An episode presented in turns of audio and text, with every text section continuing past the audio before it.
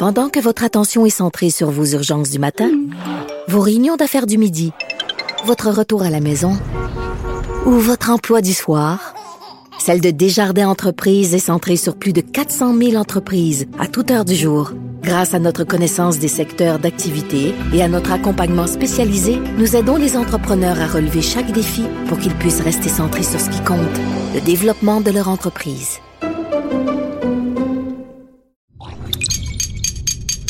Cube Radio.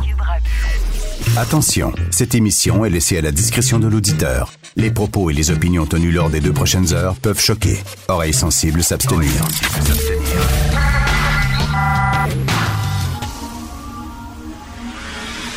Martino.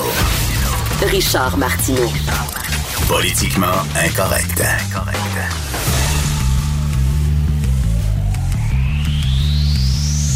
Cube Radio. Hey, merci d'écouter Cube Radio est politiquement incorrect. Trop, c'est comme pas assez. Trop, c'est comme pas assez. Au Québec, on passe souvent d'un extrême à l'autre. On a de la difficulté à trouver le juste équilibre. Là, je parle d'achat local. OK, c'est une bonne idée, le fameux panier bleu, l'achat local. Essayez, s'il vous plaît, d'encourager nos entreprises, nos entrepreneurs, de garder nos jobs ici, de développer une, une autonomie au point de vue euh, alimentaire, être moins dépendant des autres, blablabla. Je comprends, je comprends l'idée, là. Mais là, on est en train d'appliquer l'achat local à n'importe. Là, dans, la- dans le devoir, c'est l'appel des artistes aux radios commerciales pour plus de musique bleue. Fait que là, il y a des artistes qui veulent que les radios commerciales diffusent davantage de musique euh, d'ici, de musique faite d'ici en disant faut, faut privilégier le local. Premièrement, y a-tu vraiment encore des gens qui écoutent de la musique sur des radios commerciales? Y a-tu vraiment ça à l'heure des playlists, à l'heure de Spotify, à l'heure de... Y a vraiment des gens qui écoutent encore la radio musicale pour des tonnes. Ça, ça m'étonne. Mais regarde, l'achat local pour la bouffe, ben oui, tant qu'à manger une fraise, une fraise qui vient de, de Californie, une fraise qui vient de l'Oregon, une fraise qui vient du Québec. Une fraise, c'est une fraise, c'est une fraise. Ça goûte les fraises. Je préfère manger des fraises d'ici, mettons. Là. Bon.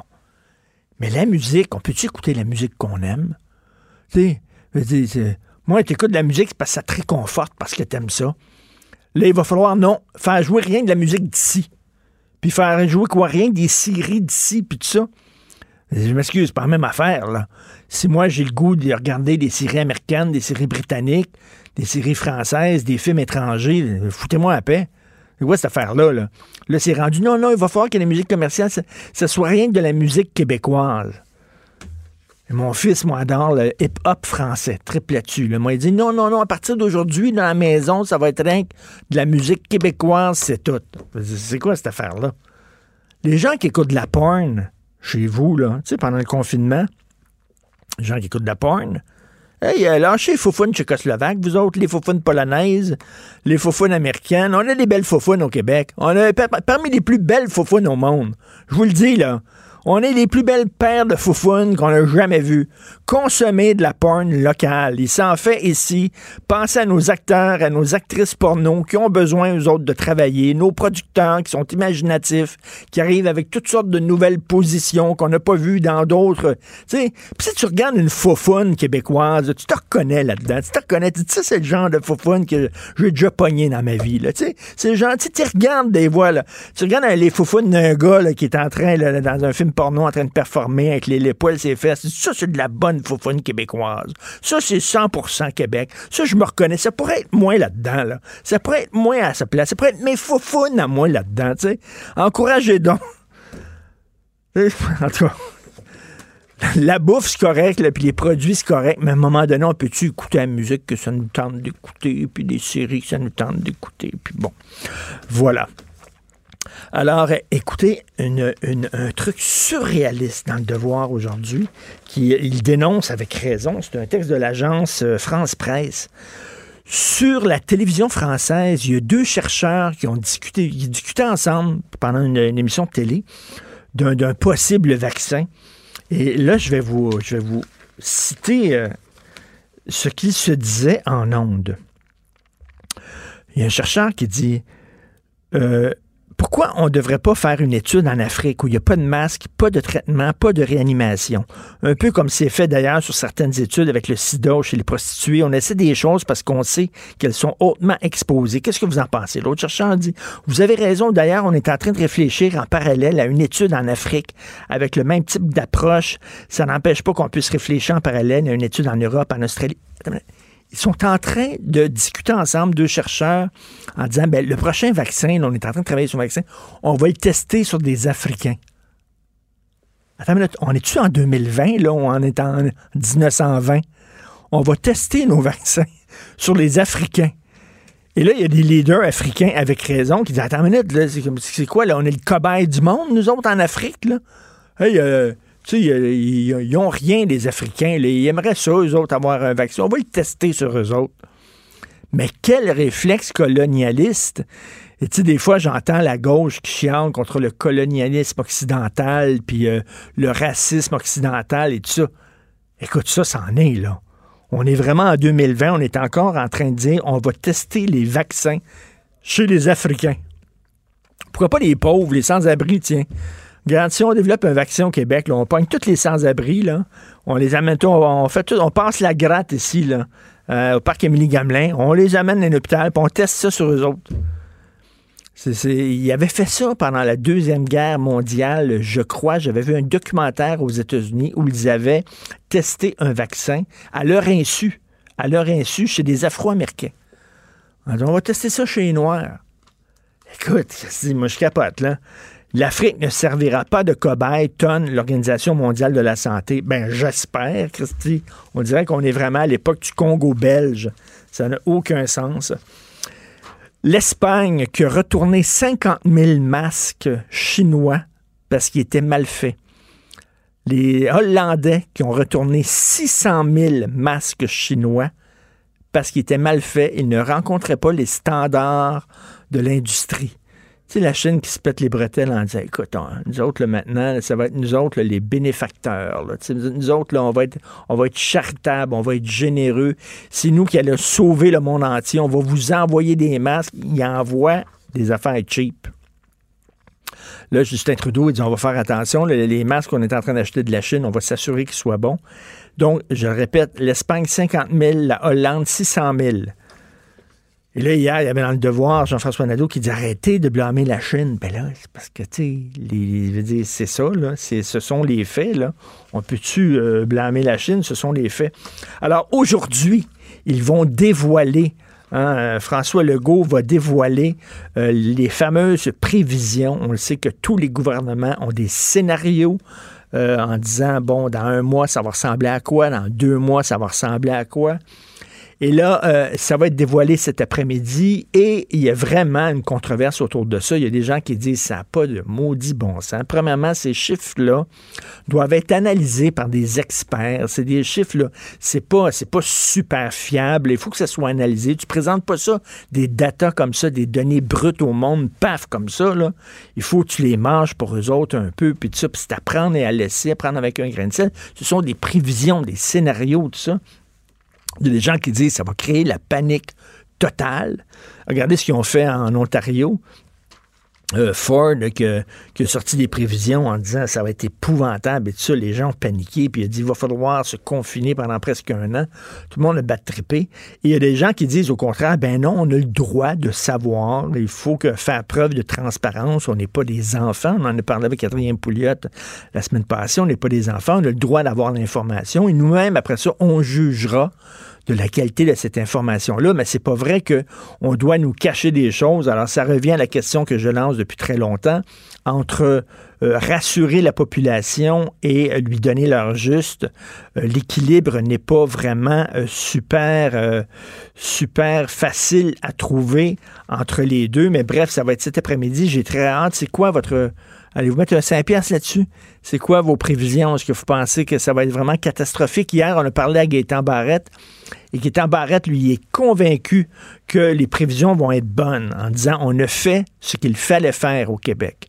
On a vraiment bougé extrêmement rapidement. Malheureusement, on avait un premier ministre fédéral qui était un peu slow-mo au début, hein, qui fermait pas les frontières. Et rappelez-vous de ça au début de la crise.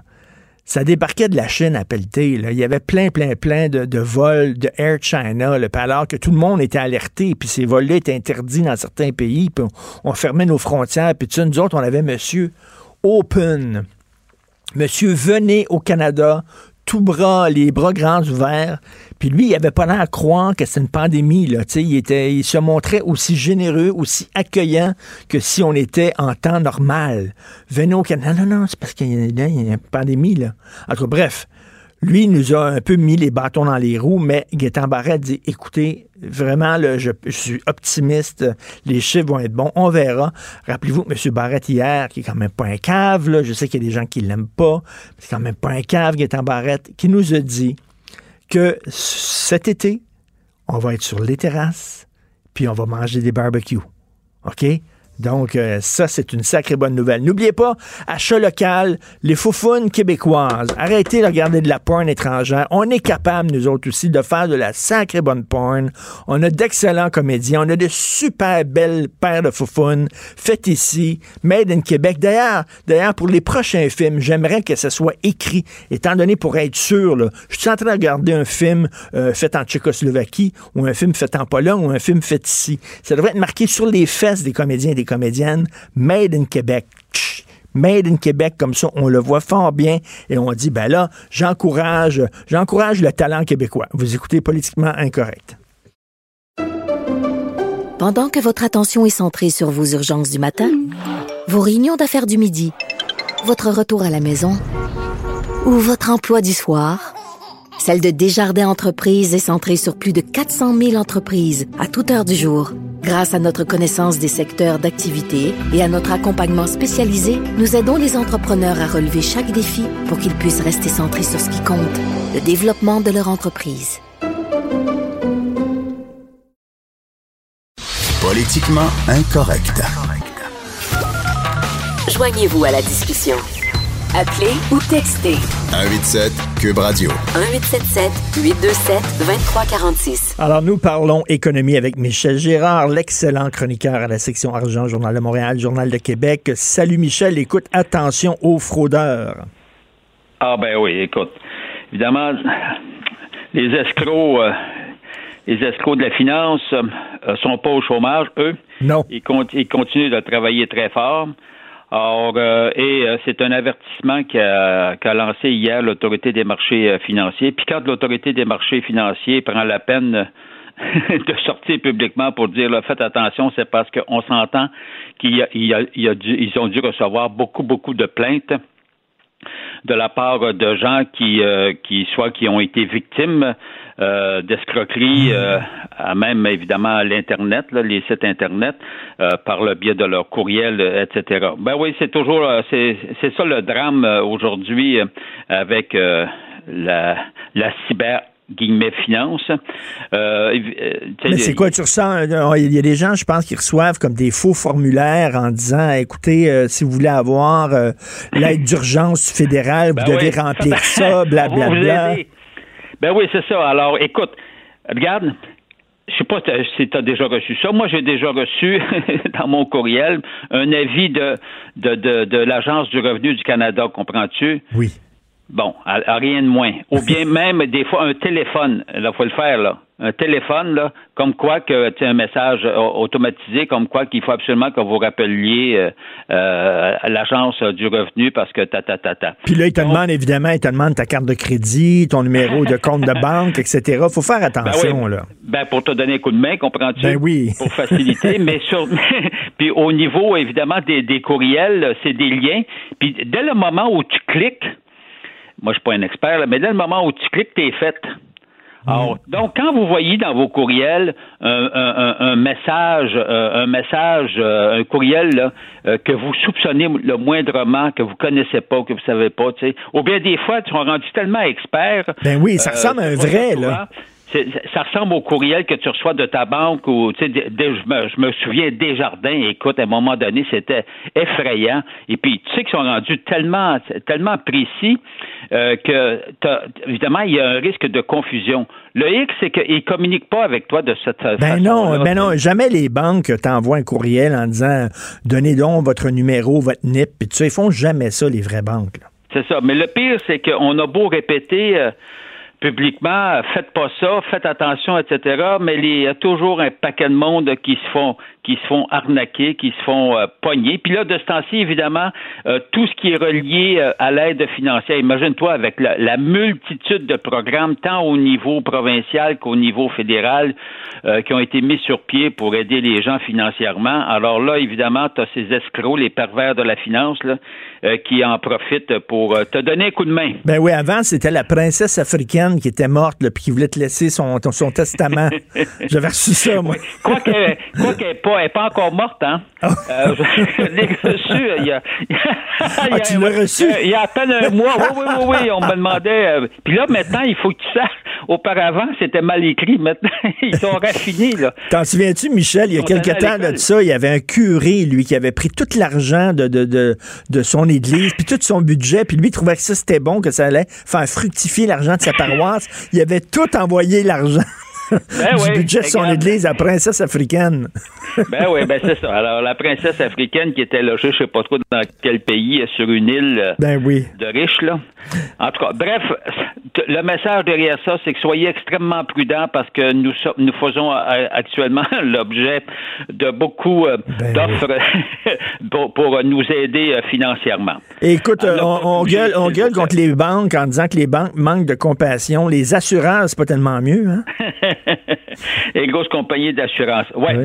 Et, et, puis là, écoute, c'est parti cette histoire-là avec une dénonciation, rien de moins euh, que du, euh, du président de, de du courtier euh, GPL Risque et Assurance, euh, Louis-Thomas Labbé, euh, qui, lui, est sorti publiquement, et puis je vais te dire une affaire, c'est bien rare que ces gens-là sortent publiquement, pour se dire qu'il trouvait ça épouvantable que les compagnies d'assurance, dommages notamment, continuaient d'hausser leurs leur primes. Il faut savoir que depuis 15 mois, si tu as eu si tu as eu, entre guillemets, la chance d'avoir ton renouvellement de police, soit d'auto ou d'habitation, je te prierais de vérifier, la, faire la différence avec une calculatrice de ce que tu payais euh, précédemment versus la nouvelle, la nouvelle euh, offre. Ah oui. Et puis de ta prime. Oh oui. Et il y a des écarts de 10 à 15% euh, automatiquement. Alors, et ils ont, c'est pour ça que M.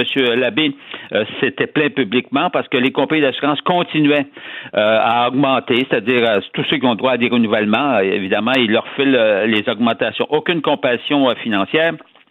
Lui, il dit, écoute, les compagnies, là, franchement, un peu de compassion, qu'elles stoppent leurs augmentations, puis qu'elles attendent, je ne sais pas, moi, dans six mois, et puis pour repartir leur machine à la hausse. Cela étant dit, mm. euh, aujourd'hui, euh, notre collègue Stéphane Desjardins, euh, mis à part le fait qu'il rappelle la sortie de M. Labbé, il rappelle également que là, il y a des compagnies quand il y a un peu de pression, évidemment, les compagnies d'assurance commencent à être un peu gênées. Ça prend du temps, mais c'est un peu gêné. Euh, il y en a une couple qui sont un peu gênées. Alors tu vois, comme des jardins, là, ils font des petits ajustements. Là. Alors, le problème, c'est qu'il faut que tu appelles ta compagnie d'assurance si tu vas avoir le droit. Il n'y a pas d'initiative qui semble se prendre euh, rapidement, volontairement. Donc, il faut être au courant de tout ça, là. Il faut le demander. Ben, il faut être au courant. Tu vois, alors là, l'exemple, Desjardins fait des ajustements sur trois mois, notamment pour les, les assurances auto. Richard, il n'y a plus personne qui sort avec son auto. On ben s'entend-tu que le risque de la compagnie d'assurance, qu'il y ait un accident à couvrir, ben, ça a diminué énormément. Ben, diminué, c'est quasiment, c'est quasiment, c'est quasiment nul. Écoute, on se promène dans le centre-ville, il y a très peu d'autos, là qui Ben oui, mais c'est ça. Donc, euh, les compagnies d'assurance, la façon dont ça fonctionne, c'est toujours relié un niveau de risque. Elles savent pertinemment que sur tant de primes qu'elles vont récolter, il va y avoir tant qui vont aller dans les euh, dans, le paiement des, dommages. Alors, euh, mais là, il n'y a plus personne qui, va, qui, qui, se promène ou presque. C'est sûr qu'elles ont un petit jeu, puis ben voilà. Alors donc, tu peux faire l'objet d'une demande. Si tu peux demander à, à ton courtier de de, de, de, t'offrir euh, un certain euh, hmm. un, certain rabais. Ah, ben c'est bon, ça. C'est bon. Est-ce, est-ce qu'on l'accorde à tout le monde? Je ne sais pas. non, mais euh, ça va, ça va à peine d'essayer, comme on dit. Là. on peut le demander, puis on verra. Là. ben, étant donné qu'on est à la maison pour plusieurs personnes, ça vaut la peine. Ben, tu prends un petit 10 minutes, si tu peux rejoindre ton, ton courtier d'assurance et dire, écoute, by the way, j'aurais pas droit, moi là, je sors plus, là, j'aurais pas droit à un petit rabais à quelque part. Tu sais, euh, ça me fait penser, euh, tu sais, les gens euh, ben, qui demeurent dans les, dans les, dans les gros buildings, les gratte-ciels là, dans, dans- dans- Oui. en ville. Là. Puis tu sais, souvent, tu as un gym là-dedans, puis tu as une piscine là-dedans, Oui, puis tout ça, oui, puis tu, payes, tu payes plus cher ton loyer à cause de ça. Bien sûr. Mais là, les services sont fermés, là. le gym est fermé, la piscine est fermée, là. Puis là, toi, tu continues à payer un loyer de fou pour euh, bénéficier de ces services-là. Je sais pas si tu peux t'entendre avec ton propriétaire en disant, mais écoutez, là, je peux-tu avoir une Ben- baisse de loyer là-dedans, là, parce que... Ben, c'est dire, ça, ça pourrait être, euh, c'est totalement justifiable d'en faire la demande, mais moi, je, moi, mon petit doigt me dit euh, que qu'on dit pas. Ils vont t'envoyer promener. Ben, ils t'enverront pas promener, mais Ben ouais. euh, je pense pas qu'ils vont l'offrir. Mais tu as totalement raison. Il y a beaucoup de services comme ça auxquels on n'a plus le droit. Ben, c'est ça, sûr moi, là, à- les gens qui étaient abonnés à des gyms, Oui. il- il- y, a, il y il y a eu des arrêts de, de, de, de paiement. Il y a eu, euh, tu comprends-tu, parce que là, tu l'utilises pas. Mais dans les, en ce qui concerne les loyers, là, dans les édifices, oh, Non, écoute, euh, Ah, moi, ça j'avais acheté des billets d'avion pour fin juin, OK, pour partir à- en France fin juin. Fait que là, j'appelle l'agence de voyage en disant, ben évidemment, là, tu sais, j'irai pas en France en fin juin. Il a dit, non, non, on te rembourse pas tout de suite, là. On est rendu à rembourser les, les voyages qui étaient prévus pour, mettons, début mai, euh, mi-mai, mais fin juin, pour nous autres, c'est encore, euh, on- tu sais, c'est- on annule pas ça. Mais tu sais, penses-tu vraiment Ah, qu'à oui? fin juin, m'en aller à Paris, moi, là? Mais non. Ben, Hey, c'est ça, aller à Paris puis se mettre dans le trouble, ben, Ben oui. oui, ben oui, Ah de par- toute façon, euh, on, on s'entend-tu que les probabilités sont faibles qu'on puisse rouvrir, euh, rouvrir euh, les, le, le transport Hey, aérien? le transport aérien, ça va être la dernière affaire qu'ils vont ouvrir. Ils vont commencer à ouvrir certaines entreprises, peut-être certains restos, puis tout ça. Mais le transport aérien, tu peux être sûr, ça va être la dernière affaire qu'ils vont permettre. là. Ah, ça, c'est, c'est évident. C'est écrit dans le ciel, comme dirait l'autre. C'est le cas de le dire. Merci, Michel. Merci beaucoup. Salut. Michel Gérard, chroniqueur à la section argent au Journal de Montréal, Journal de Québec. Mais c'est vrai, ça vaut la peine euh, d'appeler nos assureurs parce que tu, tu payes une assurance de fou pour ton auto. Un, tu l'utilises pas. Deux, tu presque plus de risques parce que d'accidents, parce qu'il y a beaucoup moins d'autos qui circulent en ville. Hein, tout ça, c'est des autres, c'est des calculs et tout ça.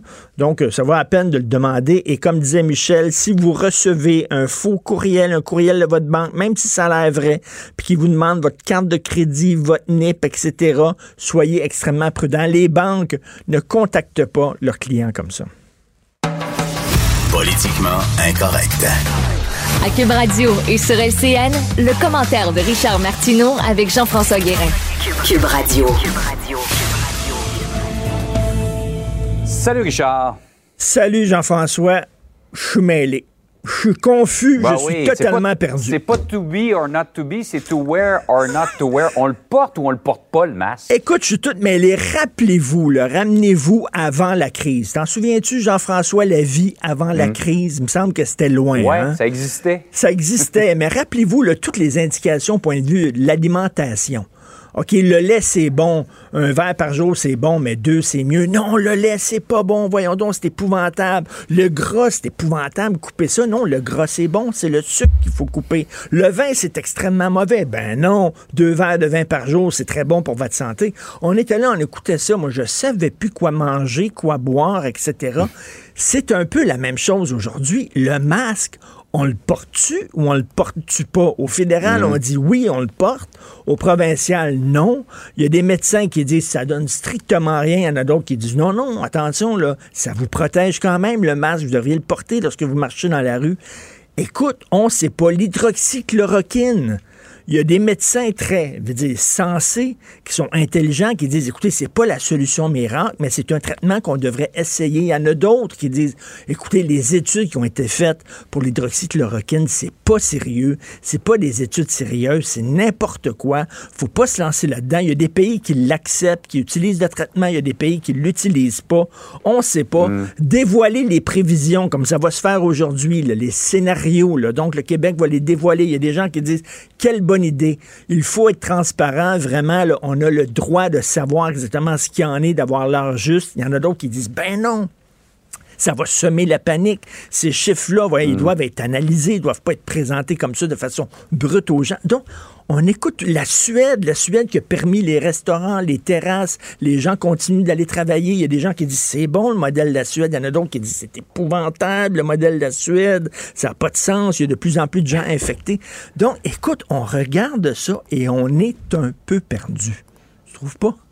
Oui, effectivement. Ah oui, c'est difficile à suivre. Mais en fait, il n'y a pas n'y a pas non plus, euh, ni au niveau euh, national, ni au niveau international, de, coordination. Tout le monde un peu, euh, peut-être c'est la panique devant le phénomène qui nous a un peu pris de court, mais on dirait que tout le monde fait les choses à sa façon, qu'il n'y a pas beaucoup de consultation. Mais ben, c'est ça, c'est ce que je veux dire. C'est une pandémie mondiale. C'est une pandémie mondiale. Et je sais bien que c'est, hein, on le dit à de nombreuses reprises, tout le monde le dit, c'est le retour des nations.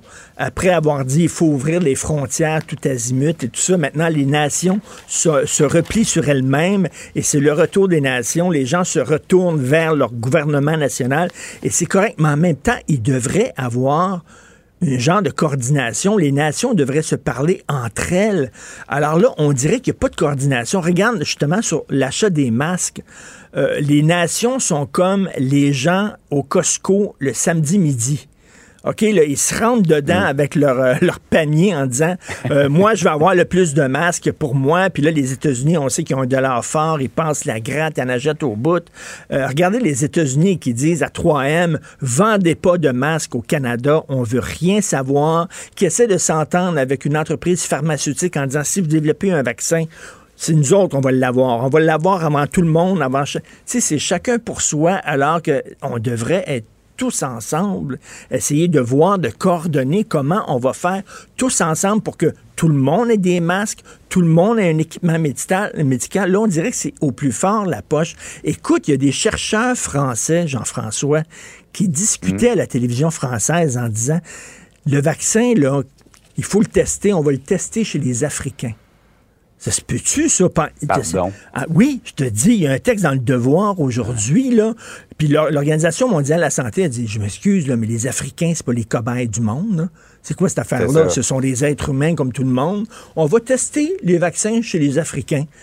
On peut-tu vraiment, je comprends que chaque nation est refermée sur elle-même, mais on peut-tu avoir une coordination euh, mondiale et on la voit pas, on la sent pas? Les États-Unis auraient pu jouer ce rôle-là, mais là, Donald Trump, c'est moi, me, myself and I, mon pays avant tout le monde, que les autres crèvent, moi, je, mon pays s'en sorte bien. Bref, manque de coordination. Hey Richard, je ne voulais pas te laisser aller sans te parler de ton commentaire de ce matin euh, dans le journal qui s'intitule Le bon Jack, où tu compares François Legault à rien de moins qu'à René Lévesque. Ben écoute, moi, je ne savais pas ça que François Legault avait ça dans lui, qu'il avait cette qualité de leader-là. Lorsqu'il était ministre, il était ministre de l'Industrie du commerce, il était ministre de l'Éducation, il était ministre de la Santé. Je t'avoue qu'il il me jetait pas à terre comme ministre. Je trouvais pas que c'était une hmm. très grosse pointure. Et là, soudainement, euh, François Legault se révèle. Hein. dans les crises, souvent, on se révèle. Il s'est révélé comme un leader. Et moi, ce que j'aime de François Legault, c'est justement Souvenez-vous, là, euh, Tipoel, qu'on l'appelait, René Lévesque, là, Tipoel, hein? Alors, du haut de ses cinq pieds trois, là, qui, qui avait des petits sourires timides, puis qui haussait les épaules, puis je trouve qu'il représentait le Québécois moyen, René Lévesque. Et je trouve que François Legault, dans sa façon de gérer les choses, dans sa, la, façon dont il parle au monde, et qui nous parle comme, euh, veut dire, euh, comme si on était un ami, c'est le bon Jack. Tu sais, le bon Jack, le voisin, tout est un bon Jack. Toi, je suis sûr, Jean-François, je te regarde. Tout est un bon Jack. Quand tes voisins sont pognés dans la neige l'hiver, là, je suis sûr que tu vas les aider, tu vas les pousser. Puis, tu sais, le voisin là, en qui tu peux faire confiance, ben, je trouve que François Legault, il y a ça. C'est un bon Jack et que oui, il y a un petit peu de René Lévesque dans le nez. En tout cas, l'image est, très forte ce matin. Hey, Richard, passe une belle journée. Merci, bonne journée tout le monde. Salut. Richard Martineau. Politiquement incorrect. Cube Radio. Alors, on demande aux policiers d'émettre des constats d'infraction euh, pour les gens qui ne respectent pas les consignes de sécurité et de distanciation sociale. Nous allons en parler avec François Doré, policier de la Sûreté du Québec à la retraite, qui collaborait aussi avec Interpol. Salut François.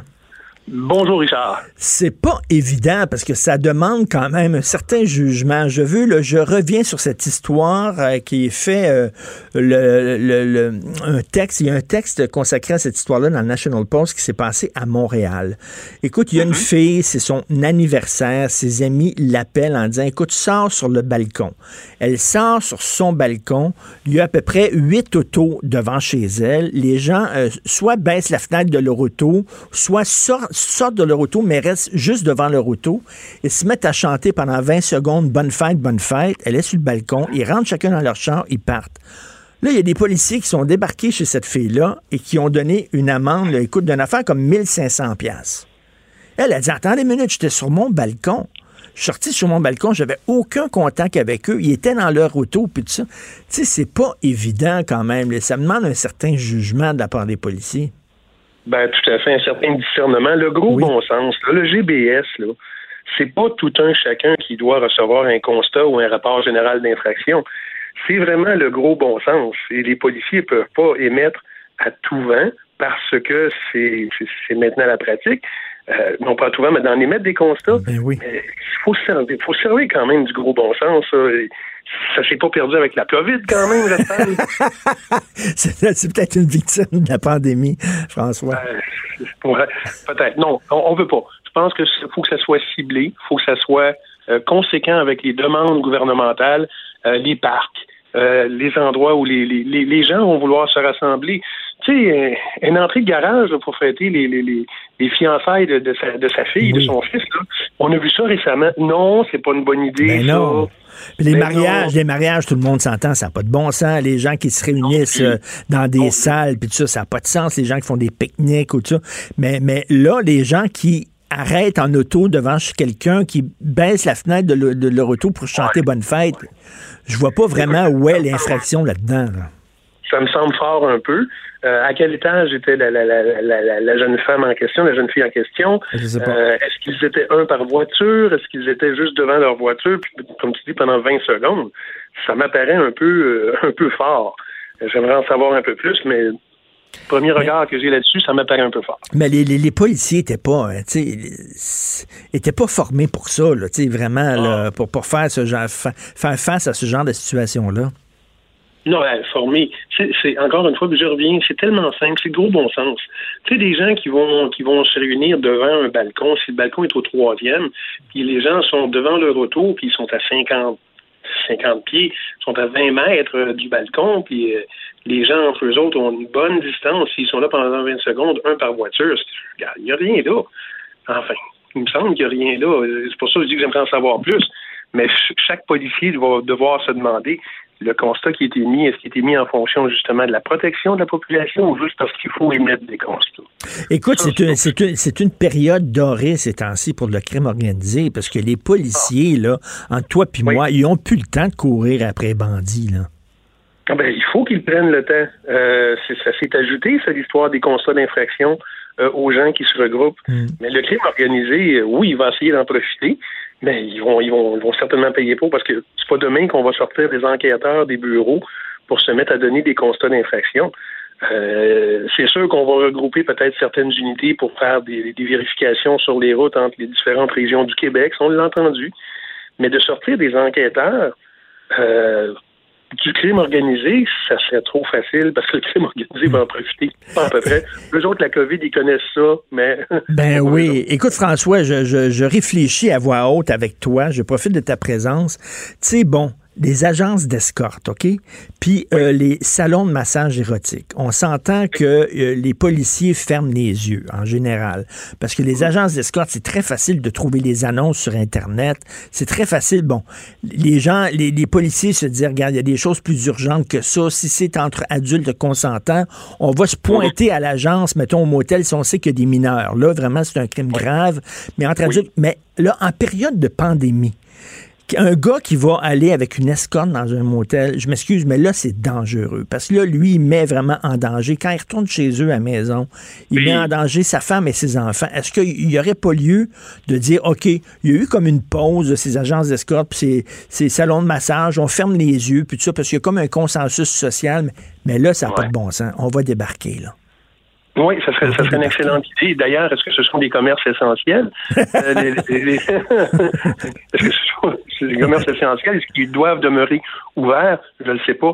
Mais la suggestion que tu émets, Richard, elle est excellente. Parce que oui, ils mettent en danger euh, la sécurité de leur famille, des gens présents. Ben l'escorte qui va là, c'est pas nécessairement, si elle y va, euh, c'est pas nécessairement son, son, son premier, sa première rencontre de la journée. Mais non. Alors, s'il a rencontré deux, trois, quatre, cinq personnes, c'est ce qu'on cherche à éviter. Alors, peut-être que oui, ce serait bon à ce moment-là de viser en partie ce, genre de commerce-là. Ben oui. disons, elle est, c'est pas, c'est pas nécessairement euh, légal, mais il n'y a pas beaucoup d'attention qui sont portées là-dessus. Il y a quelques années, à un moment donné, j'avais écrit quelque chose dans le journal de Montréal où je disais au maire de Nicodère, mille bordel, monsieur le maire. C'est ça ben qu'il y avait à peu près des salons de massage à Montréal. Il y en a, il y en a beaucoup encore. Là. Non, là, les autorités policières ferment les yeux en disant, écoute, comme je disais, là, si on sait qu'il y a des mineurs qui sont là, ou des filles qui sont là contre leur gré, qui sont battus, qui sont maintenus en état d'esclavage, c'est certain qu'on va débarquer, mais il y a comme euh, un laisser-faire concernant cette industrie-là. Là, je trouve que là, ça n'a pas lieu d'être. Parce que ça n'a pas, lieu d'être. Dans un premier temps, oui, les personnes qui sont exploitées, les personnes qui sont à risque, les jeunes, les mineurs, euh, il y en a encore, malheureusement. Elles, ce sont les, premières qui doivent être sauvées, justement, de ces, de ces endroits-là. Puis après ça, ben oui, pour la population, si, si on empêche les gens de se rendre en groupe euh, à un endroit donné, il va falloir qu'on empêche les gens aussi de se rendre en petits groupes dans un motel donné. Je hmm. pense que c'est conséquent avec la décision, avec les demandes pour justement avoir la distanciation sociale. Écoute, les policiers qui remettent des constats d'infraction, ils vont avoir de la job parce que c'est le printemps. Et François, le printemps au Québec, là, c'est, le printemps au Québec, c'est spécial, c'est unique au ah monde. Parce que ben l'hiver est tellement long et tellement rude, quoi qu'on ait été épargné cette année, quand même, on a eu un hiver doux, mais quand même, quand arrive le printemps, là, on a le goût de sortir. Là, tu vois, sa rue Saint-Denis, c'est plein de monde et tout ça. Et là, ça va être dur de faire respecter le confinement au printemps au Québec. Ça va être extrêmement difficile, je le pense. Il y a deuxième belle journée en ligne aujourd'hui. Oui, c'est peut-être un petit peu frais le vent, mais oui, les gens vont vouloir se rassembler. Et c'est là que le gros bon sens des policiers va être mis en application, puis le gros bon sens des gens aussi. Une chose, Richard, qu'il faut pas oublier, c'est que je sais pas, moi, je suis pas devin, j'ai pas de boule de cristal, je peux pas dire combien de temps ça va durer. Mais éventuellement, ça va passer, ça. On peut-tu avoir confiance comme population pour dire, écoutez, là, oui, c'est sûr, c'est plate, on, va, on va se priver, mais on se reprendra après? Hum, hum, hum. C'est une, une, question de temps, de logique. Mais ça va être dur euh, parce qu'il y a le printemps. Ah là, là, on a le goût de sortir, puis on est enfermé à cause de l'hiver. Et écoute, en terminant, François, tu as dû capoter, toi, quand tu euh, as pris connaissance de cette histoire d'un gardien de sécurité qui s'est fait frapper par un, un gars devant un Walmart de Sherbrooke. J'en reviens pas. Euh, le suspect, c'est un homme dans la vingtaine avec sa femme. ce, gars-là a attendu toute la journée que le gardien de sécurité se rende dans le stationnement. J'imagine en finissant, ça, ça, relève son quart de travail pour le frapper. Mais qu'est-ce qu'il y avait dans la tête, cet homme-là, dans la vingtaine? Il vient de scraper, excuse-moi, mais il vient de scraper sa vie pour euh, un geste comme celui-là. Il n'a pas pensé plus loin que son nez. C'est incroyable. J'en reviens pas. Non, non, parce que comme tu dis, là, c'est comme, tu sais, des fois, il y a des gens qui sont sanguins, là, puis qui, comme, ils, pètent une fuse, comme on dit, ils pètent une coche, mais lui, c'est comme, il a eu le temps de se calmer un peu. Il était avec sa femme qui aurait pu le calmer. Le gars, non, il l'a attendu qu'il finisse son ah. chiffre pour y rentrer dedans. Oui. pendant des pendant pendant beaucoup de temps, des heures, j'imagine.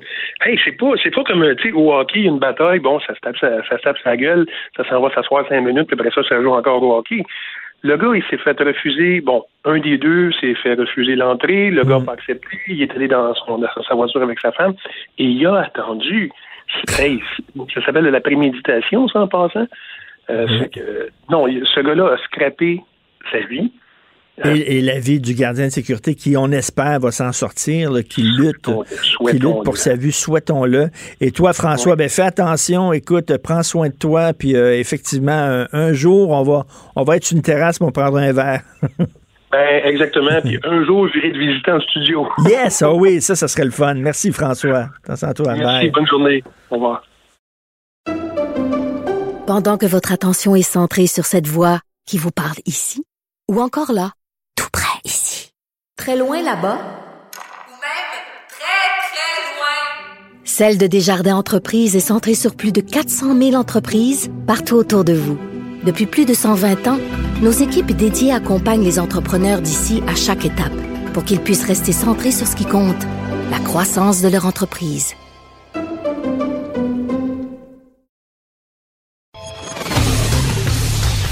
Martineau, franchement, même avec les cheveux gris, il reste un animateur très coloré. Politiquement incorrect. On parle avec mon chum Steve Fortin, chroniqueur, blogueur, Journal de Montréal, Journal de Québec. Salut Steve. Hey, salut, comment ça va? Ben ça va bien, mais écoute, je suis inquiet parce que dans la pause, je parlais ici à des camarades, des collègues de Cube Radio, puis on se disait ça va être dur en maudit de faire respecter les consignes au printemps. Tu sais, commencer le printemps au Québec, c'est unique au monde. C'est une saison où on sort, là, on était encabané. Il fait beau, là, deux jours de, de, de, de beau temps. Demain aussi, il annonce beau et ça va être tough. Oui, puis euh, c'est là que je me rends compte à quel point aussi on a euh, on a une façon différente euh, euh, un peu là de, de, de, de vivre ça en confinement selon qu'on soit euh, en ville ou, euh, En campagne, ou à la ouais. campagne parce que ici euh, tu sais de, de, de- d'où je me trouve on est capable encore de trouver des lieux euh, où on est isolé malgré le fait que euh, on soit en quarantaine puis euh, tu sais je, je suis obligé de te le dire là on se prive pas nous autres avec les enfants de pouvoir euh, de pouvoir aller marcher bon il y a la terre ici déjà chez moi Ben mais oui. il y a il y a aussi des endroits où on peut aller s'isoler puis qu'on se dit ben on va continuer à quand même prendre le, le, le le, le, bon temps. Puis euh, Mhm. en même temps, j'ai des gens qui me disent Ouais, mais c'est ça, t'es chanceux. Il faut pas oublier une chose pour euh, quelqu'un comme moi qui a vécu longtemps à Montréal, qui est un amateur de culture, de show puis tout ça, ben il y a bien des fois dans l'année, là, tu sais, je veux dire 90% du temps, c'est plutôt moi qui regarde vers Montréal puis qui me dit euh, par un beau mardi soir, euh, j'aurais été je serais allé voir ce show-là où euh, j'ai j'ai une amie qui fait une expo, puis j'aurais donc aimé pouvoir y aller à son lancement, puis à son à son vernissage, mais je peux pas. Mais il faut, on n'a pas le choix, il faut continuer, il faut, il faut lutter. Puis euh, Oui, parce que là, le virus, c'est pas c'est le printemps que le virus va prendre une pause. là. Non, non, c'est ça. Puis, mais je partageais quelque chose ce matin, c'est super intéressant. Puis je suis content parce que j'ai vu que le journaliste Belrose de, de ici euh, Radio Canada, Ottawa Gatineau, il a, il a partagé aussi un truc que j'ai super aimé sur la façon dont l'Allemagne est en train de se déconfiner. Puis il faudra qu'on apprenne aussi de, de- des expériences qui vont se faire ailleurs parce qu'on le sait, hein, il y a eu comme un décalage entre le moment où nous Oui. on a été frappés par ça, puis en Europe, en Asie et tout ça. Et euh, là, je vais, je vais me renseigner là-dessus de plus en plus. Là, j'ai lu deux textes ce matin. Mais c'est intéressant parce que je me demande, comment on va commencer par se déconfiner. Ça va être quoi? Quelle entreprise va ouvrir? Quel restaurant? Ça, ça va être quoi quand on va reprendre la vie peu à peu? De ce que j'en sais pour le moment, euh, en Allemagne, ce qu'on fait, c'est que on a décidé qu'on voulait permettre aux entreprises les plus performantes et importantes pour l'économie du pays euh, de recommencer tranquillement.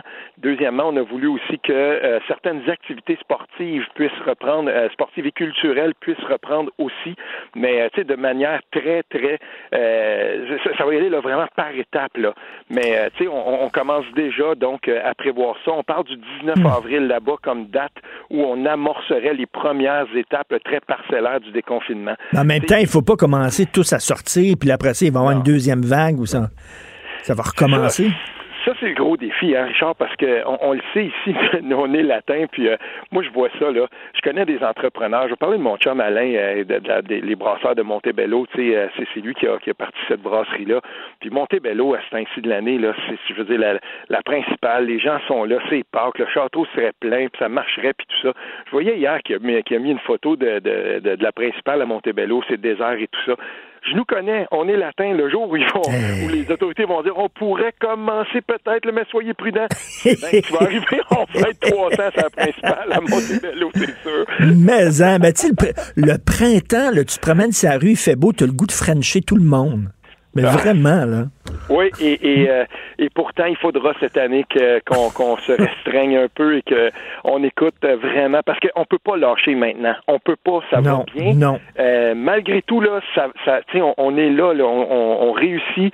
On a réussi au, au, euh, au Québec, là, on l'a vu selon les, les, les données de, la- de géolocalisation. On a réussi au Québec cette lourde tâche de, de s'isoler le plus possible. Il faut continuer, on peut pas lâcher maintenant. Écoute, il y a un virus qui, euh, il y a un autre virus qui est extrêmement virulent et euh, qui est très difficile à combattre, c'est le virus de la connerie.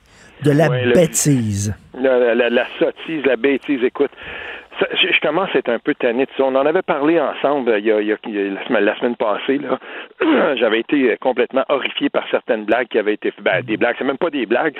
Tu sais, euh, j'ai- j'ai dénoncé avec véhémence des, des, des conneries qui ont été écrites par Fred Dubé, qui est supposément Oui, oui. humoriste, ou encore Marc-André Cyr, qui tout d'un coup, comme ça, décide en pleine pandémie de lâcher des...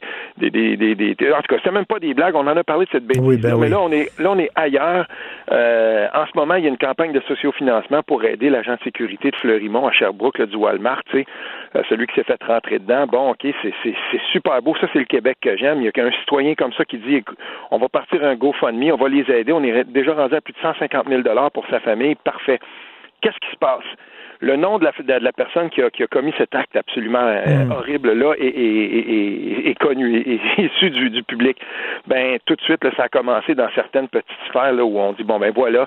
Moi là, j'ai, dénoncé ça là sur mes. Oui, c'est un nom, c'est un nom en consonance arabe. Puis là, il y a des gens qui ont dit ah, euh, bon, qui, qui sont partis. Moi, moi aussi sur Internet, j'ai dit non, non, non. Là, il y a toutes sortes de, de rumeurs qui circulent sur cette histoire-là, là, que vous allez, vous allez tenter d'en faire là, un, un truc d'islamisme et tout ça. Écoute, on n'était pas là, on ne sait pas ce qui s'est passé. Je veux dire, des, des cons, il y en a dans toutes les communautés. Euh, tu sais, je veux dire, je peux t'en nommer des cons avec des noms québécois aussi. là. le gars qui a léché le terminal là, dans, dans, dans un, Ouais. dans un service à l'auto, je pense, je sais pas comment il s'appelait, mais tu sais, bon, à un moment donné, j'ai écrit moi aussi sur Internet, arrêtez de m'écœurer avec ça. là. Ben, c'est ça, c'est complètement débile. T'es es là, puis tu dis, ben écoutez, là, franchement, on, on, on va se, on va se laquer un peu sur les, les, les, théories du complot par rapport à ce bonhomme-là. On, Ben on oui, sait on rien sait de, pas. De ce que ce gars-là a fait. Puis moi, tout à, tout à coup, là, tu lances un tweet là-dessus, puis en l'espace de deux réponses, on est rendu, ouais, mais M. Fortin, vous dénoncez pas l'islamisme en Arabie Saoudite, puis le, j'en peux plus de ça. J'en peux plus de cette espèce de petite sphère-là sur les réseaux sociaux de gens qui se disent nationalistes et qui, et qui nous font honte, littéralement, parce que dès qu'il y a quelque chose qui arrive comme ça, on dirait c'est comme s'ils sont en attente. Ah, voilà, là, on, a notre, euh, notre lapin, là, on a, c'est un nom en consonance arabe, fait qu'on va, on va, on va sauter dessus, puis on va, écoute, moi, j'en peux plus. Et quand, quand euh, on a su, le- quand on a su l'identité de celui qui avait commis l'horrible attentat de la mosquée de Québec, j'étais le premier pour dire, attention, ne faisons pas de tous les Québécois des, euh, des- Exactement. des potentiels, euh, des potentiels tueurs comme lui. Et la même chose quand, quand c'était euh, quand c'était celui de, de l'attentat contre Pauline Marois. Attention, moi je, je vis dans une dans une collectivité où il y a beaucoup d'anglophones autour de moi. Ces, ces gens-là sont des Québécois comme moi. Puis s'il fallait qu'on prenne l'exemple d'un tarlat comme ça qui, qui est rentré au métropolis, qu'on dise voilà, c'est tous les, les, les, les- qui- tous les anglophones sont des, des, des anti-nationalistes et des anti euh, des Québécois francophones. On a, je veux dire, on peut pas fonctionner Ben, comme c'est ça. Des cons, il y en a partout. Il y en a chez les Arabes, il y en a chez les Chinois, il y en a chez les Québécois. Ben, il y en a. C'est pas, tu sais, à un moment donné, là, c'est pas parce que quelqu'un a un nom arabe et a fait quelque chose de pas correct qu'il faut nécessairement relier ça à sa culture et à sa religion. Calmons-nous le pompon. Merci de le rappeler. Et puis, euh, j'ai- je vais continuer à partager donc sur mes réseaux l'adresse pour la campagne de sociofinancement. Un père de cinq enfants. Ces gens-là vont avoir besoin d'aide et de soutien. Puis moi, je suis fier de la collectivité québécoise. Je suis fier des gens qui sont là, qui sont qui ont répondu à l'appel.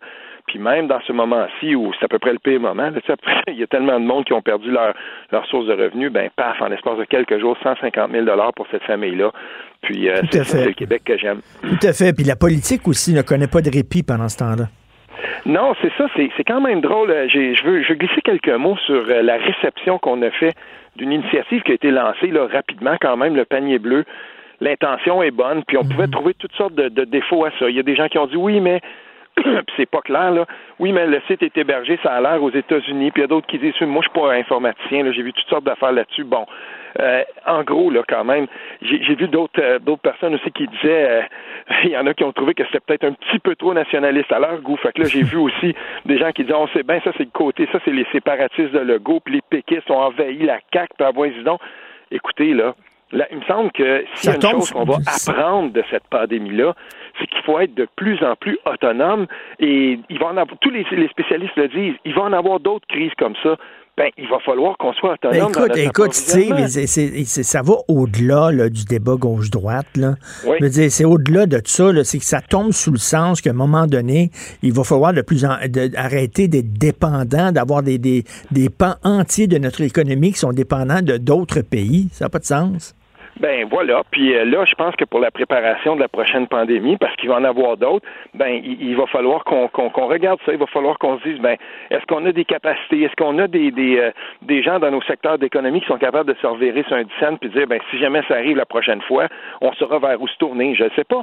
On a vu des gens, des distilleurs, tu sais, des gens qui font de l'alcool qui ont été capables de se revirer sur un dixaine puis produire du savon à main. Ben oui. On a vu 4500 couturières qui ont été euh, Camille euh, Goyette, là, je, son nom m'échappe, mais dans le journal de Montréal aujourd'hui, je suis tellement content qu'on qu'on mette un peu de lumière sur ces gens-là. 4500 couturières qui servent d'abord, qui font des blouses d'hôpital, puis qui, vont faire des masques lavables et tout ça. On, est capable, mais là maintenant, il va falloir qu'on apprenne de ça, puis qu'on soit en, en, position de réagir très très rapidement. Et pourquoi ne pas justement euh, apprendre de cette pandémie. Ben oui, l'autonomie alimentaire, l'autonomie en approvisionnement, tout ça, ce sont des, concepts qu'il faudra qu'on, sur lesquels il va falloir qu'on continue de penser après la pandémie. Ah, puis encourager nos entrepreneurs. Regarde, je parlais hier, là, moi j'aime à 5 heures mon petit gin tonic, OK?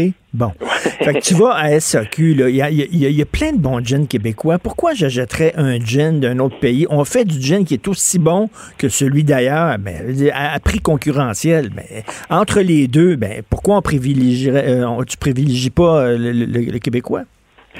J'en achète plus de gin qui est, pas qui est pas fait au Québec. Ben c'est, moi c'est simple. Écoute, euh, je lève mon chapeau aux gens de Falardeau, Lac Saint-Jean, kilomètre 12. Euh, on, on, on, est content. Puis on, en essaie de, de, toutes sortes. En Outaouais, tu sais, euh, il y, a, y, a, aussi une, une, série qui fonctionne à plein régime.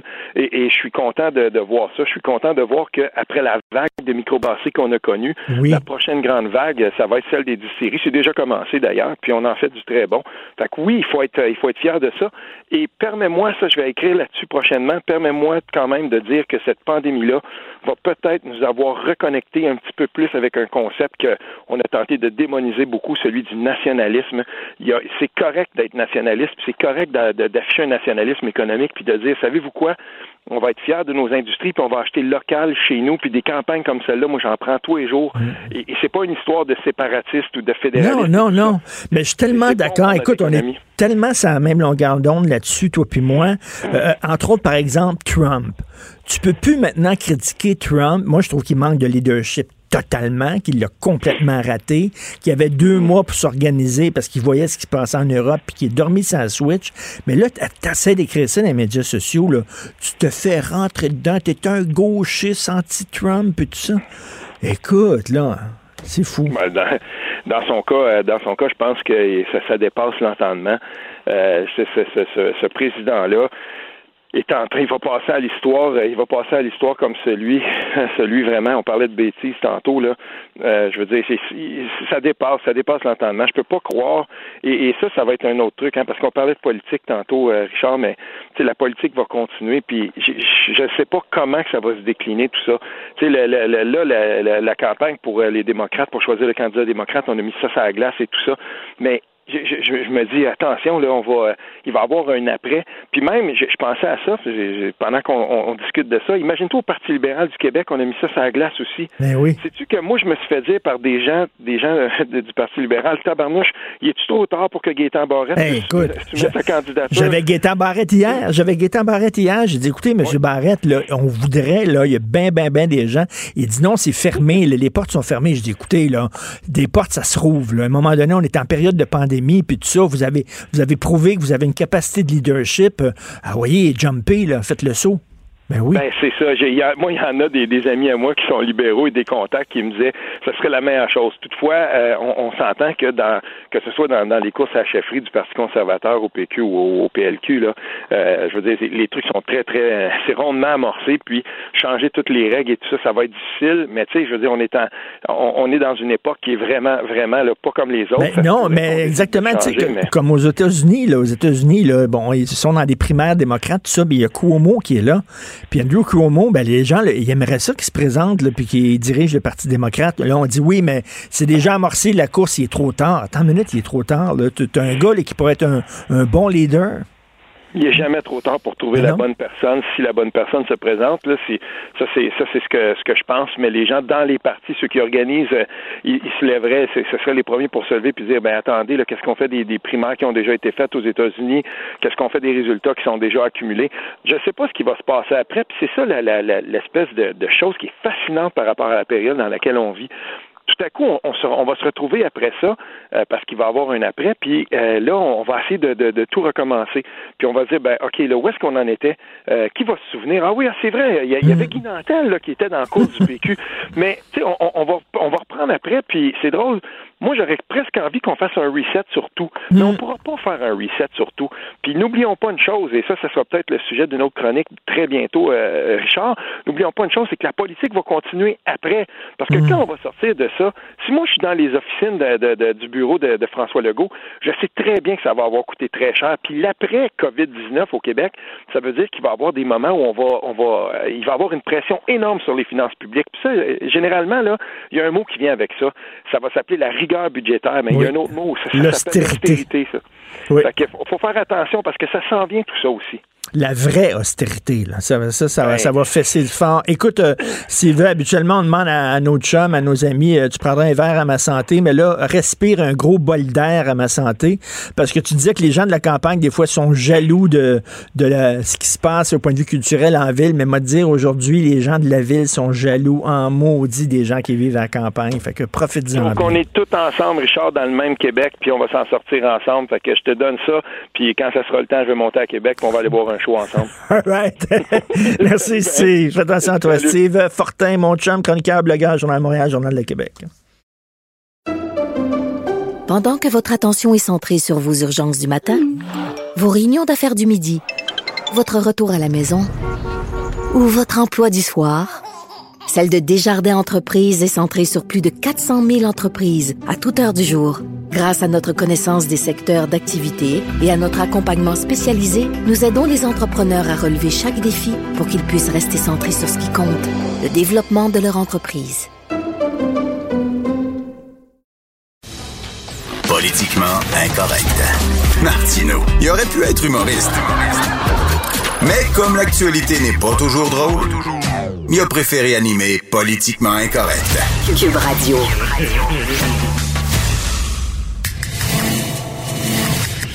Ça risque d'être la plus grande bataille de notre vie. COVID-19. Vincent, j'ai un autre, euh, j'ai un autre thème pour toi. C'est Vincent quoi? Dessureau, j'aurais un thème parfait pour toi. C'est quoi? Achille, Mr. Postman. T'as connais-tu? Mr. Postman? Oh, Mr. Postman, look and see, is there a letter, a letter for me? Parce que toi, J'ai l'impression d'être dans les têtes en flou. Tu me ramènes des vieilles Oui, tunes oui, des années des vieilles 70 que je connais pas. Mr. Postman, t'es comme le facteur. On sait jamais qu'est-ce que tu vas apporter. Si-tu une carte de fête? C'est plus des comptes ces temps-ci. C'est hein. un chèque ou c'est un- une facture d'hydro? Ouais, le présentement, c'est plus des factures. C'est des factures, Mais je vais peut-être hein? t'amener quelques chèques là, dans les prochaines semaines. On le T'es comme le facteur. Hey, le facteur Vincent, qu'est-ce que t'as pour moi comme Oui. lettre? Ben, avec le temps, euh, est-ce que tu reçois beaucoup de courriers encore? euh? T'es rendu Euh, pas mal en ligne? Quelques-uns. hein. Ouais, c'est plus tranquille. C'est un peu plus tranquille. Oui. Des courriers. Oui, c'est. Ah, c'est ça?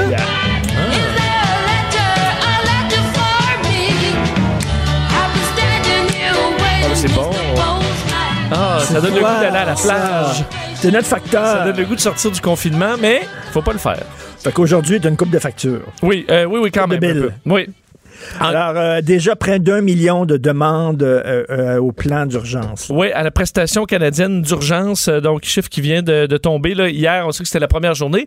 Il faut comprendre, c'est seulement pour les gens qui étaient nés, qui sont nés en janvier, février, mars. Donc, c'est 966 000 demandes hier. Donc, presque un million de demandes à la prestation canadienne d'urgence. Donc, c'est le fameux 2 2000 dollars par mois là, pendant trois mois. Et si on ajoute à ça les demandes qui ont été faites à l'assurance emploi depuis le 15 mars, donc depuis le début de tout ça, là, euh, c'est 3,7 millions Mais de demandes. comment ils vont analyser tout ça? Euh, Chaque demande. ce sera, euh, c'est sûr qu'il y a des, des gens qui vont passer dans les mailles du filet et qui en auraient peut-être pas euh, Non, non, mais mérité. Quoi que 3 c'est millions. 3 millions, c'est euh, Ben, 670 Est-ce que ça 000 va être demandes. analysé par des, des logiciels? Oui, ça, je pense qu'en majorité, ils vont en vérifier ceux qui, disons, où il y a des drapeaux rouges qui ressortent.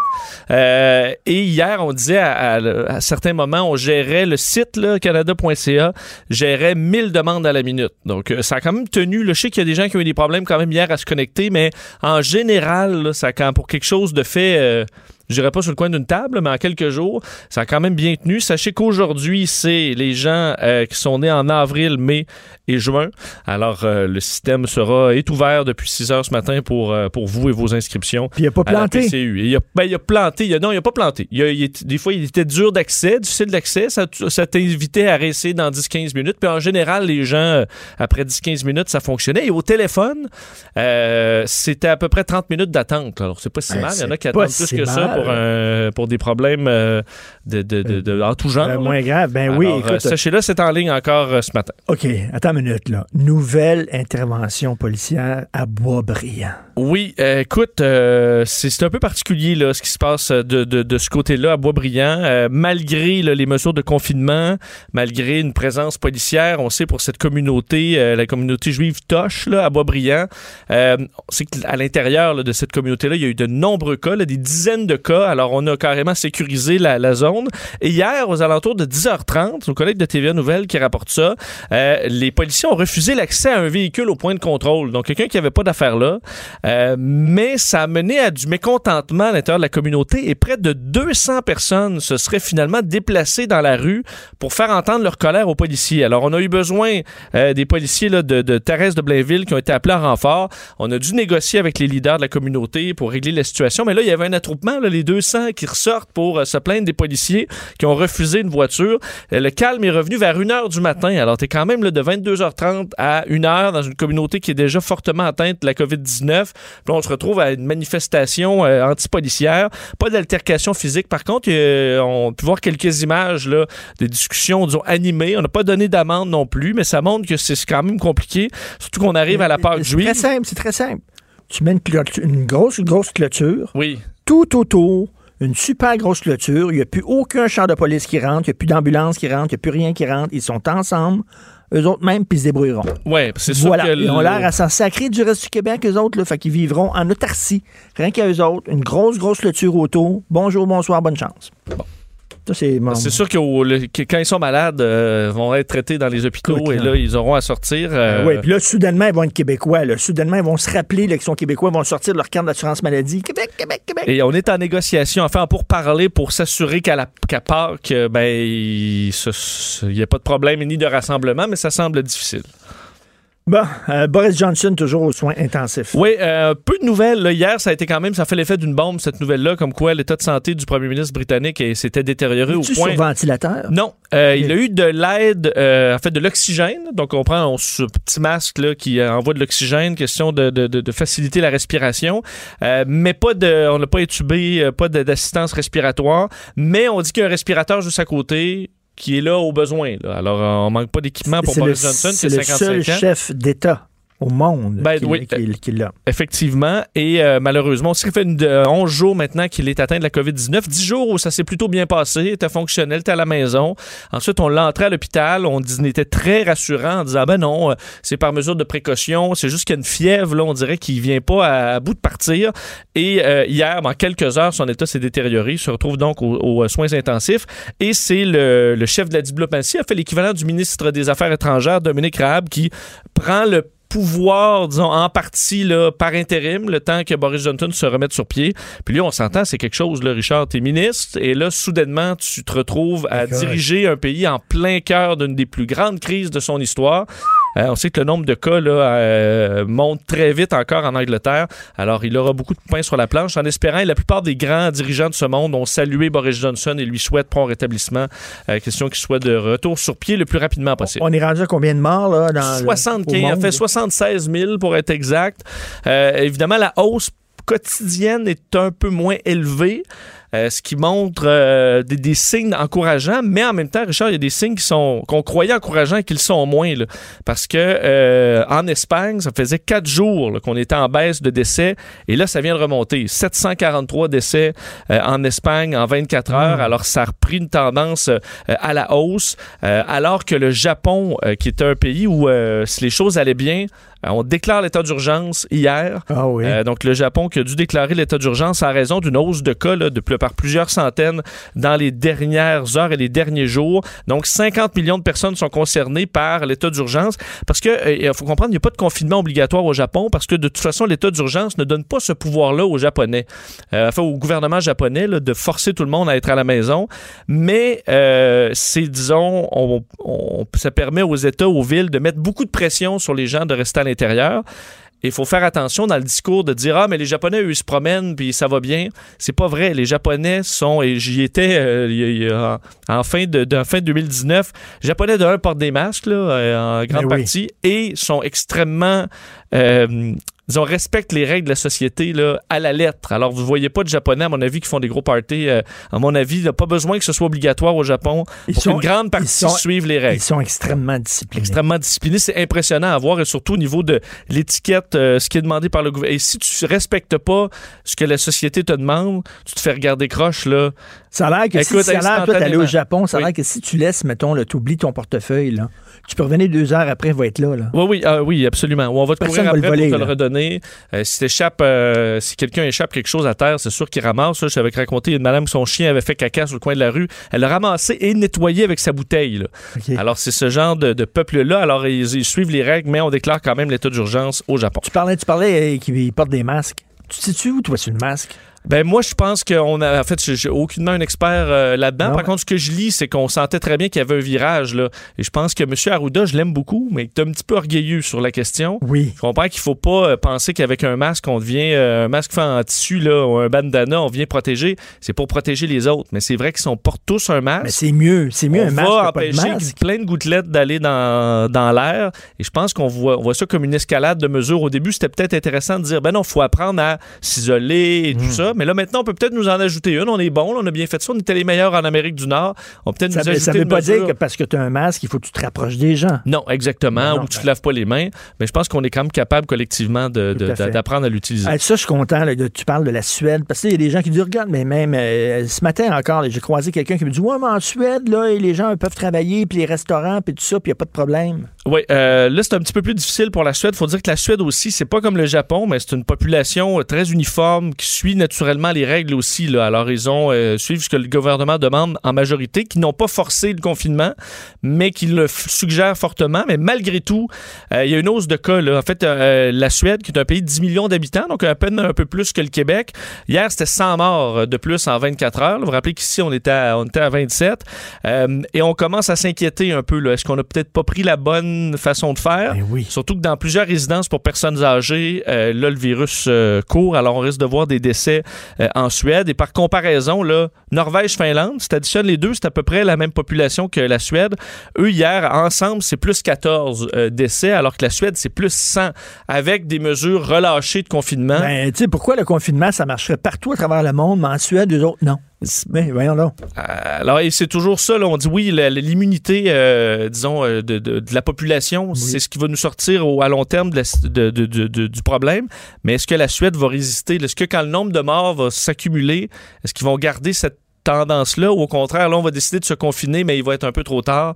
Euh, on verra dans les prochaines semaines.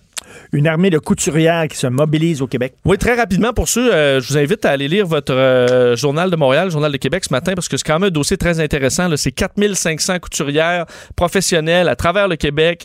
Initiative de la coopérative couturière POP là, qui lançait un appel le 20 mars à coudre des masques de procédure. Il y a 150 000 masques qui sont en voie d'être terminés.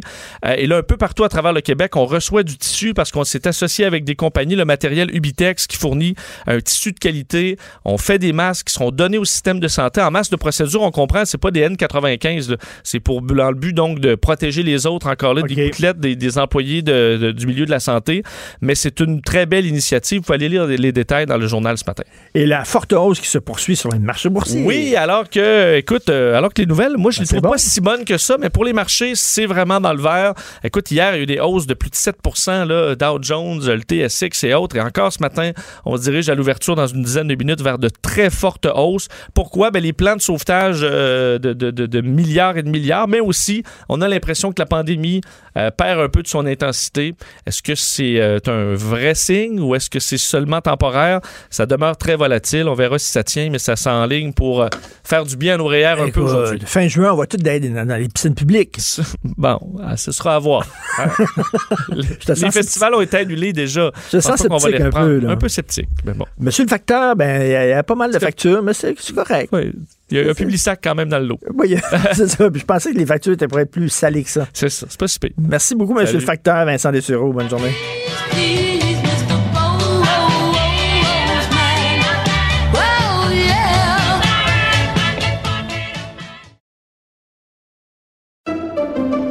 Pendant que votre attention est centrée sur cette voix qui vous parle ici, ou encore là, tout près ici, très loin là-bas, Ou même très, très loin. Celle de Desjardins Entreprises est centrée sur plus de 400 000 entreprises partout autour de vous. Depuis plus de 120 ans, nos équipes dédiées accompagnent les entrepreneurs d'ici à chaque étape pour qu'ils puissent rester centrés sur ce qui compte, la croissance de leur entreprise.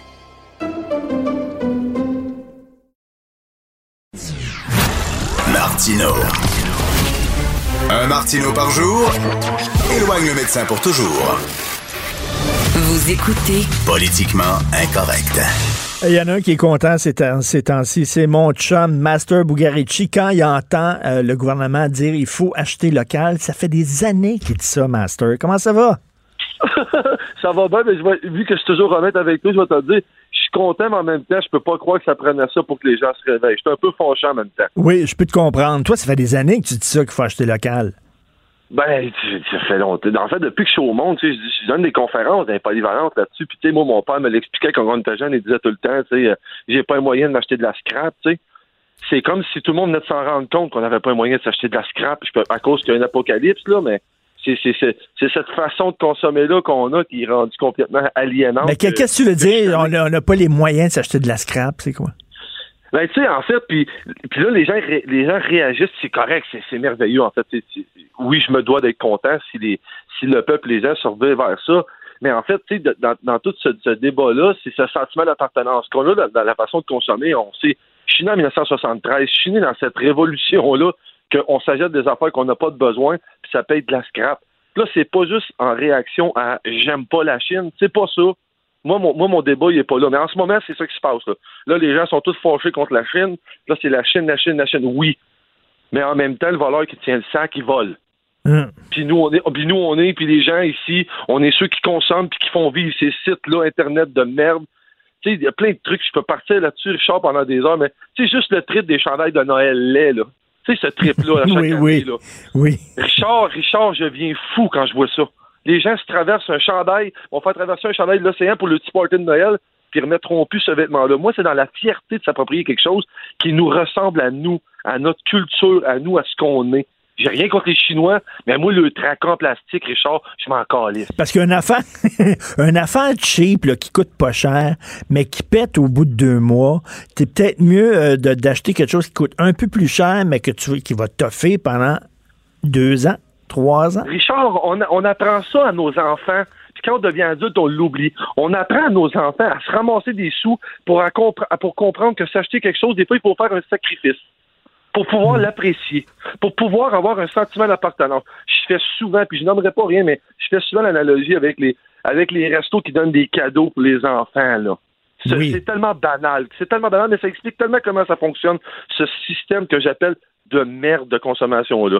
Quand moi j'ai des- j'ai trois enfants, j'ai deux garçons, j'ai une fille. Quand ces jouets là sont pas dans le bon sac, là c'est correct, ils sont plus vieux, mais quand il y avait 5-6 ans, puis on allait s'acheter un repas, puis là il y avait ces jouets là mélangés, les enfants se chicanaient pour ce petit tracas-là, dans la voiture, quand on voulait aller se procurer un moment de bonheur ensemble, le temps de se rendre à la maison, ce jouet-là, il n'existe même plus. Hum, C'est c'est cette habitude qu'on a créée d'aller, on, oh, on, a une, on a une mauvaise nouvelle au travail, on va aller sur un site Internet, on va se commander un rideau de douche qui va traverser la planète avec un dessin drôle dessus. Mais t'as- mais minutes t'as après t'as- t'as qu'on a raison, t'as raison. Le, le- le- le jouet, là, tu quittes le restaurant, ton, ton petit cul, il joue avec le jouet dans l'auto, t'arrives chez vous, le jouet n'existe plus. Tu sais quoi? On est allé là pour être de bonne humeur, puis finalement, on arrive à la maison, puis on est tous en maudit un contre l'autre, on, on se déteste. Puis ça, c'est notre façon qu'on a de vivre. C'est ça qu'on est, c'est comme ça. Là, si cette crise-là fait en sorte que les gens ont tellement peur et se sont mis à avoir peur de la Chine, mais j'aimerais que les gens ils se réveillent. Puis que les gens ils disent OK, on va prendre ce moment-là pour faire un virage, mais on le fera pas en haïssant le monde. On va arrêter de s'haïr puis se détester. On va plutôt s'aimer. On va dépenser de l'énergie puis notre volonté à créer quelque chose ici. Parce que le gars, le gars qui achète le T-shirt pas cher, euh, made in China, ce qu'il sait pas, c'est qu'il y a une entreprise ici qui fait des T-shirts, puis qui donne de la job à des Québécois, puis qu'à un moment donné, ils sont tellement peu payés en Chine que cette entreprise-là au Québec est pas capable de concurrencer ce prix-là. Fait que l'entreprise qui donne des jobs ici, elle aussi, elle va, elle va donner de la job aux Chinois. Elle aussi va déménager ses usines en Chine. Il y a peut-être 100 personnes qui vont perdre leur job ici. Tu sais, c'est l'effet domino. Puis c'est, puis c'est drôle parce que c'est, tout le monde, tout le monde s'en lave les mains parce que tout le monde en veut plus pour moins. Puis tout, puis, puis je, je blâme tout le monde. Pas, pas- je me mets pas à part, même si je travaille fort contre ça. C'est ce, ce- ce- ce- cette volonté-là de rien, de rien, de rien prendre le temps, de vouloir, de vouloir quelque chose qui va durer dans ta vie, c'est quelque chose d'important. C'est quelque chose qu'il faut qu'on inculque. On n'a plus de fierté. Tout est dans la fierté. Tout est là. Puis à partir du moment où tu es fier de consommer quelque chose, tu as besoin de moins d'affaires. Mais en même temps, est-ce qu'on peut blâmer les gens euh, plus pauvres qui manquent d'argent d'aller au Dollarama pour acheter des affaires made in China? Euh, tu sais quoi? Moins t'as d'argent, moins t'as besoin de cochonnerie. As-tu quelque chose au Dollarama, toi, que, qui, qui est indispensable à ta vie, Richard? T'en as des sous. Bon, tu t'en crées des besoins. C'est facile s'en créer des besoins. Tous ces gens-là qui se plaignent de ce système-là, tous ces gens-là qui se plaignent de nos hôpitaux, puis des écoles, ces gens-là, quand ils travaillent, la première chose qu'ils veulent, c'est un salaire décent, puis ils veulent des breaks, puis ils veulent être payés dans leurs vacances, puis ils veulent des conditions de travail. Nous, quand on consomme cette cochonnerie-là, c'est qu'on veut se délaver de toute cette partie-là en envoyant ça en Chine, puis que le monde crève pour nous autres. Le tiers-monde n'a pas d'affaire à sauver le deux tiers du monde. Hey, L'autre jour, j'ai j'ai eu honte, j'ai eu honte de moi, puis tu vas être fâché contre moi avec raison, Master. J'ai jeté un bas parce qu'il y avait un trou dedans. Mon orteil dépassait, OK? J'ai jeté le bas. Puis après ça, je me suis dit, hey, ma mère n'aurait pas fait ça, elle aurait reprisé le Christy de bas, ça aurait pris cinq minutes. Puis tu sais, tu sais quoi? Il était beau en plus. Non, mais c'est bon que tu dis ça. Puis tu sais, je- suis pas, puis je veux pas avoir l'air de grano euh, qui veut juste, tu sais, euh, la technologie est là, nos trucs sont là. Il faut apprendre à vivre avec ce qu'on a créé, qui est extraordinaire. Nos téléphones, tout cet environnement-là. faut juste apprendre à vivre avec ça. Là. Puis là, on a l'air d'une gang de caves, là, comme si on avait lâché une gang d'enfants de 4 ans dans un plat de bonbons. là. C'est ça qu'on a l'air, les humains. Puis là, on a l'air d'une gang de débiles dans le plat de bonbons avec les deux pieds sortis des airs. Là. Puis là, on est dedans, puis on fait rien que se bourrer comme des innocents. Mais là, là c'est le temps qu'on se prenne en main, puis qu'on arrête de se créer des besoins qu'on n'a pas de besoin. Puis de prendre les vraies choses, puis avoir, d'avoir un sentiment. On apprend. J'ai trois enfants, c'est ça, je leur apprends à être fier de ce qu'ils sont puis de ce qu'ils font. Puis nous, aussitôt qu'on devient adulte, tout ce qu'on fait, c'est le contraire. Puis là, après ça, Richard, le gars, moi, tu sais, j'avais mon brand de vêtements. J'ai mis ma santé là-dessus. J'ai mis six ans de ma vie là-dedans. T'as juste aucune idée. Ça fonctionnait. Le trois quarts des gens qui écrivaient sur ma page puis qui venaient dire que c'était beau, c'était cool, c'est des gens qui consommaient même pas mes produits. Les gens, se- les gens se font du bien à aller sur Internet à faire à croire qu'ils consomment québécois quand c'est même pas vrai. Mais les gens, quand ils roulent, les gens, quand ils roulent, tu consommes, tu sais, que. Là, puis, puis soudainement, quand, quand, quand tu traverses une période qui est plus difficile, là, tu te serres la ceinture, puis là, tu dis, bon, de quoi on va se débarrasser? Là? On a-tu vraiment besoin d'une femme de ménage à la maison? On a-tu besoin de, de, de tout ça, d'abonnement à tel magazine? On a-tu besoin de telle affaire? On a-tu besoin de telle affaire? Puis, à un moment donné, tu te rends compte à quel point euh, les, les gens qui ont, qui, sont, qui ont certains moyens, bien sûr, mais à quel point tu dépenses des fois pour te dépenser, puis tu n'as pas vraiment besoin de ça. En fait, tout ça, tout ça revient à, à- à 2020, à ce qu'on est, à ce qu'on se plaint le plus. Que tous les humains disent en 2020, ici en Amérique, c'est j'ai pas le temps. C'est la première affaire qu'on dit pour tout, on n'a pas le temps. Mais si c'est bizarre, on est capable d'aller scraper un 15 minutes sur une application plate, sur une vidéo stupide, sur une chose qui nous apporte rien. Ça veut pas dire de pas le faire. Ça veut pas dire qu'on n'a pas besoin de divertissement. Mais ça, ça veut dire là, que l'humain il a besoin pas d'une claque, là, mais d'un coup de poing sur la gueule en ce moment. C'est ça qu'il a besoin parce que l'humain, quand il n'a pas peur, il fait rien.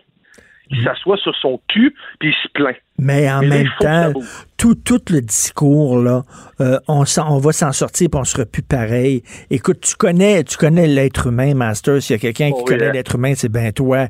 Tu mettons, là, OK, demain, c'est réglé tout ça, là. C'est réglé. Trois mois, puis on va tout reprendre nos mauvaises habitudes.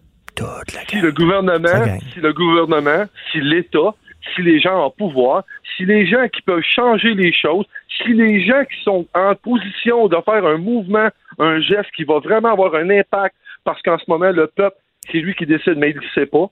Là, le peuple va souffrir de manquer de ces petites affaires-là de luxe, mais ça sera pas long qu'on pourrait se placer. Si l'État, j'ai bien dit, si l'État embarque et le fait, Mais là, il y a des gens qui vont t'entendre, il y a des gens qui vont t'entendre qui vont du mot du nationaliste, le mot du péquiste, puis le consommateur, là, il a le droit d'aller acheter le produit là, le moins cher possible, puis là, vous autres, vous voulez l'obliger à acheter québécois, mot du péquiste. Tu sais quoi? Je te dirais, laisse faire la politique, les rocheuses, ils bougeront jamais, bout de vierge. Ils vont rester où ce qu'ils sont, les rocheuses. Ils vont rester direct où ce qu'ils sont, puis Niagara Falls bougera pas d'un pouce carré. Tout va rester au ski, puis ça va être encore beau, puis tu vas pouvoir y aller, que tu sois séparatiste ou pas. Tu peux aller à Vancouver tant que ça te tente. Le point, il est pas là. Le point, il est au Québec, on est spécial. Ce qu'on crée est spécial. Le monde entier le sait que ce qu'on crée est spécial. On peut s'arrêter de copier les autres? On peut s'arrêter d'être innocent puis de faire comme le reste de la planète? Je l'ai tout le temps dit, le Québec devrait être la Norvège d'Amérique. On devrait être la pierre angulaire des changements. Puis là, il y a des gens qui disent Ouais, mais regarde, nous autres, on est obligés de, de vendre nos produits plus chers qu'en Chine parce qu'on est euh, Ben oui. cause des syndicats puis tout ça. Mais là, attends une minute, je dis à ces gens-là, voulez-vous vraiment qu'on traite nos travailleurs comme la Chine traite leurs travailleurs? Voulez-vous vraiment qu'on Voilà. les sous-paye puis qu'ils sont pas syndiqués puis qu'ils soient pas protégés puis tout ça? Vraiment? Pour Ça que le produit coûte moins cher? Vrai, mais la responsabilité revient à l'entrepreneur. Ça revient pas à l'État, puis ça revient pas au monde. Ça s'appelle l'éducation. J'en ai fait pendant cinq ans, tous les jours dans mon magasin, un par un client, un par un, à expliquer que ça n'existe pas un bordel de chandail à 20 pièces. Ça n'existe pas. Ça a été créé dans un système de merde. Ça n'existe pas. J'explique comment ça coûtait, moi, acheter mon rouleau de tissu, l'amener chez nous. J'explique ça à mes clients. C'est de l'éducation que ça prend. En disant, en disant c'est impossible là, de faire un, chandail oui. à 20 piastres sans exploiter le monde. oui. C'est impossible. Je disais mes marges, je disais mes marges de produit à mes clients, moi. Je disais combien que je prenais sur le chandail, comment que je faisais pour payer mon employé, comment je faisais pour payer ma livraison, comment je faisais. Moi, je faisais pas mes tissus à Montréal. C'est cette intégrité-là que les gens ont besoin. Mais j'étais en train d'y laisser ma peau, Richard. J'ai été obligé d'arrêter, j'étais en train d'y laisser ma peau. Parce que toi, t'aurais pu faire, euh, faire, faire affaire avec la Chine, puis te faire, faire, faire venir les, les- les textiles de la Chine. Richard, je de serais même Chine. pas en train de te parler. Je serais pas en train de te parler, je serais riche, je serais sur mon yacht en ce moment. si j'avais fait cette shortcut-là, j'en aurais plein d'argent. Parce qu'il est facile à faire la cote, puis il y a plein de compagnies québécoises qui le font. Puis qui le font parce qu'ils se servent du système, de comment il est fait le système. Je peux me faire amener des boîtes de chandail de l'autre bord, Richard. Je peux me faire amener des caisses pleines. En même temps, pourquoi il y a des, gens qui vont dire mais excuse-moi, Master, mais pourquoi tu l'as pas fait? De toute façon, les gens, c'est ça qu'ils achètent, les autres. Ils, ils checkent le Parce prix. Ils checkent le prix. Parce que je suis intègre, j'ai trois enfants, puis j'aime mon Québec, puis j'aime le monde, puis j'aime dans le monde dans lequel je vis. Moi, je suis heureux de l'avoir mon téléphone. Moi, je suis heureux de la société. Je pense que dans toute l'histoire de l'humanité, là, on est les plus chanceux du monde d'être là où on est en ce moment. C'est ça l'affaire. C'est ça l'affaire. J'ai pas le goût de brailler. J'ai le goût qu'on se lève, puis qu'on se tienne la main, que ce soit politique ou pas. Ça l'est tout le temps politique. Ça va toujours le devenir. Ça va toujours l'être. C'est ça qu'on est. Mais il faut réapprendre à être fier. Moi, j'aime bien ça quand tu dis, là, il faut expliquer qu'un un chandail à 20 pièces, tu ne peux pas produire ça sans exploiter du monde. C'est impossible. Ah, Richard, il dit pas exploiter, dit tuer. Les gens, ils veulent entendre le mot, ça fait peur. Je le disais à mes clients. Si tu veux continuer ça, t'acceptes de tuer du monde pour te faire ton petit bonheur personnel. C'est ça qu'il faut dire. Parce que c'est ça la vérité. Les gens crevent pour nous faire plaisir à nous autres ici. Puis nous autres, on est là avec notre petit doigt en l'air, qu'on sait tout comment la vie elle marche. Puis qu'ils sont donc pas bons les Chinois, puis ils sont donc aussi en ce moment les Chinois. Hein? Les Chinois, le Richard. Puis là, de temps moment, en temps, là, de temps en temps, il y a une usine qui brûle en Inde, là, parce que euh, puis, euh, 150 travailleurs qui meurent là-dedans, euh, souvent des enfants, puis tout ça, dans des conditions épouvantables qui travaillaient pour faire ton petit T-shirt. Oui, puis des beaux petits chandails à la mode que tu as vu sur ton application qui te distrait pendant deux secondes, que tu as acheté en quatre minutes, puis qui t'a été livré en 48 heures. Puis quand c'est arrivé, tu te rappelais même plus que tu l'avais commandé, ton petite cochonnerie, tellement que ça va vite. Hey, C'est Master. ça qui est là qu'on est rendu. Je, je t'adore. Master, je m'ennuie de toi au bout. Euh, écoute, euh, toi, euh, d'ailleurs, tu fais, tu fais des petits parties de musique avec tes chums musiciens, puis tu mets ça sur tes Facebook Live. T'es super imaginatif. Merci beaucoup d'être là. J'ai hâte de te voir puis de, de, de, de boire avec toi. Là, merci d'exister, Martino. Merci d'être le Master Bugarici. Je m'ennuie de lui. Vous écoutez Politiquement Incorrect. Pendant que votre attention est centrée sur cette voix qui vous parle ici, ou encore là, tout près ici, très loin là-bas, Ou même très, très loin. Celle de Desjardins Entreprises est centrée sur plus de 400 000 entreprises partout autour de vous. Depuis plus de 120 ans, nos équipes dédiées accompagnent les entrepreneurs d'ici à chaque étape pour qu'ils puissent rester centrés sur ce qui compte, la croissance de leur entreprise. Martineau et l'actualité, c'est comme le yin et le yang. Impossible de les dissocier. Politiquement incorrect. Alors, nous rejoignons Denise Bombardier. Denise, bonjour. Oui, bonjour, Richard. Alors, journée importante parce que c'est aujourd'hui que le gouvernement québécois euh, va euh, dévoiler ses projections de mortalité. Ça n'a pas l'air vraiment à faire le, le bonheur de M. Arruda. Il n'a pas l'air d'être très chaud à l'idée. Qu'est-ce que vous en pensez? C'est vraiment une lame à deux tranchants, ça. Moi, je serais porté à écouter monsieur, euh, euh, monsieur le docteur. Ouais. Je vais vous dire pourquoi. Je comprends que le premier ministre veut faire, euh, veut faire œuvre de transparence, mais il sait très bien qu'on on ne peut plus, on n'est pas dans une période où on peut faire œuvre de transparence, parce que on est dans un combat que l'on doit mener sur tous les fronts contre un ennemi qu'on n'a pas identifié. On l'a identifié, mais on n'a aucun moyen de, le conjurer. Euh, on est de- devant un, un phénomène social et hier, je suis sortie pour la première fois depuis longtemps. Hein, je suis sortie euh, durant une demi-heure pour aller faire des courses et j'ai été sidérée de voir l'agressivité des gens dans les, dans les magasins Ah ouais. l'anxiété des gens. Hein? Euh, J'étais à, à, à peu près 12 pieds de la personne à la caisse. Hein? Euh, j'avais, j'étais il y avait d'ailleurs un, un filet qui m'indiquait que je devais euh, que je devais arrêter là, et ça disait qu'il y avait, il y avait 12 pieds jusqu'au bout de la caisse où elle était en train de finir d'emballer ses choses. Et elle m'a hurlé de reculer en me disant que j'étais près d'elle. Vous voyez bien, c'était totalement irrationnel. Mais je m'étais rendu compte aussi dans le magasin que les gens, avec les, avec les, en plus, les gens avec les chariots, ils conduisent ça comme si c'était des autos de course. Mhm. Il y a une atmosphère. Donc, pour, pour en revenir, on sait que ce sont des, prévis, ce sont des prévisions. On sait que les scientifiques euh, ne s'entendent pas. Ils peuvent pas le prévoir. Si on avait pu prévoir le nombre de morts puis le nombre de puis le nombre d'hospitalisés, c'est autre chose, mais on ne peut pas le prévoir. Donc, ils font des ils font plusieurs hum, prévisions. Je suis euh, je m'imagine bien qu'ils vont pas nous annoncer qu'il pourrait en avoir 100 000 au Québec qui mourraient. Hein? Ben, ça Bon. créerait un mouvement de panique, là, en même temps. Ben Ben, voilà, exact- exactement, exactement. Hein, on dit qu'aux États-Unis, ce serait entre 100 000 et 200 000. faut pas se fier sur les chiffres de la Chine qui sont de- des chiffres faussés. oui.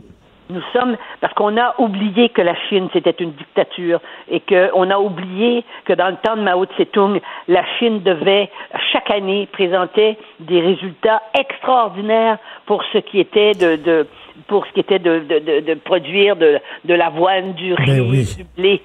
Et qu'en fait, c'était la grande famine et qu'il y a des, dizaines de milliers de morts, de, de millions de, millions, gens ah qui oui. mouraient pendant ce temps-là parce qu'on ne donnait pas les chiffres exacts. Pas seulement Mao, quand il demandait dans les régions, les régions avaient peur parce que c'était Mao, c'était le régime de la dictature, donc il inventait des chiffres. Bon, et, et il continue de faire ça. Et on le sait là maintenant que c'est impossible que la ville d'où ça a originé, ça origine euh, le, le, le coronavirus, qu'il y a eu que, que, que, les, que le nombre de morts qui disent. A- On, on- on se dit dans cette ville-là, il y a eu au moins 100 000 morts. Alors, voyez, donc, moi, je dis que qu'est-ce que ça donne? Et les gouvernements, ça, c'est le, le, culte et la religion de la transparence. Or, gouverner, ce n'est pas tout dire. Parfois, c'est avoir l'intérêt, euh, l'intérêt, le bien-être commun à, à cœur. Et souvent, ce que les gens veulent, il faut pas nécessairement leur donner. Bien sûr. Et moi, quand j'ai fait mes études en sciences politiques, je me souviens, parce que je me suis intéressé à ça, c'était le phénomène de la diplomatie secrète. Ça s'appelait la diplomatie secrète à l'époque, hein, il y a 40 ans, 50 ans. Ça s'appelait la diplomatie secrète. Bon, la diplomatie, la vraie diplomatie, hein, quand des pays discutent entre eux, il y a la position officielle que, présentent les responsables et il y a la réalité de ça. Et, et parce qu'on ne peut pas tout, parce que comme c'est hypothétique et que ça peut changer et que ça se négocie, eh bien, et que ça peut avoir des conséquences énormes sur l'esprit des peuples qui, qui entendent ça, c'est sûr que ça fait partie de la responsabilité des gouvernements. La seule chose dont on est certain au Québec, c'est que nous vivons dans une société extrêmement démocratique dans les circonstances. Hmm. Bien qu'il y a des libertés, on est d'accord, il y a des libertés qui sont maintenant euh, qui, qui, qui, ont, qui sont violées, qui sont écartées. Mais pourquoi? Au nom, au nom de la de, de la de la sécurité euh, sanitaire. Hein? Hmm. C'est pour empêcher les gens de mourir. Et les journalistes, euh, j'ai fait un- une chronique là-dessus, vous le savez, et il y a des journalistes, des jeunes journalistes, j'imagine, qui veulent absolument avoir l'air de, de, de, de, de poser des questions pointues. Mais, mais ça, c'est des, je dirais que ça, c'est du, euh, c'est du narcissisme journalistique. Hein? Ça ne veut pas dire qu'ils peuvent pas poser. Quand ils entendent parler de cas, ils les présentent. La ministre dit oui, j'étais au courant, je n'étais pas au courant et je vais. Bon. Mais en général, nous, on ne, on ne, on ne, on ne dérape pas sur ces questions. Donner, donner, on pourrait dire, c'est même des effets de toge de journalistes. Là. Oui, ce sont des, oui, c'est des effets de toge, vous avez raison. Mais euh, aux États-Unis, regardez les grands journalistes des réseaux américains qui se font traiter de menteurs jour après jour par un président qui dit n'importe quoi jour après jour. N'oubliez pas qu'il y a une semaine, il avait dit qu'il voulait que toutes les églises soient pleines pour Pâques et que c'était formidable et que l'économie allait reprendre. Ben oui. Là, il dit on va avoir des morts, c'est épouvantable. Il y a trois semaines, il disait pas qu'il y aurait, qu'il y aurait des morts, c'est épouvantable. Lui, il manipule totalement l'information et on le voit quand les journalistes posent des questions. C'est une, c'est une opération, c'est une, un exercice très pénible que de regarder le, euh, Trump.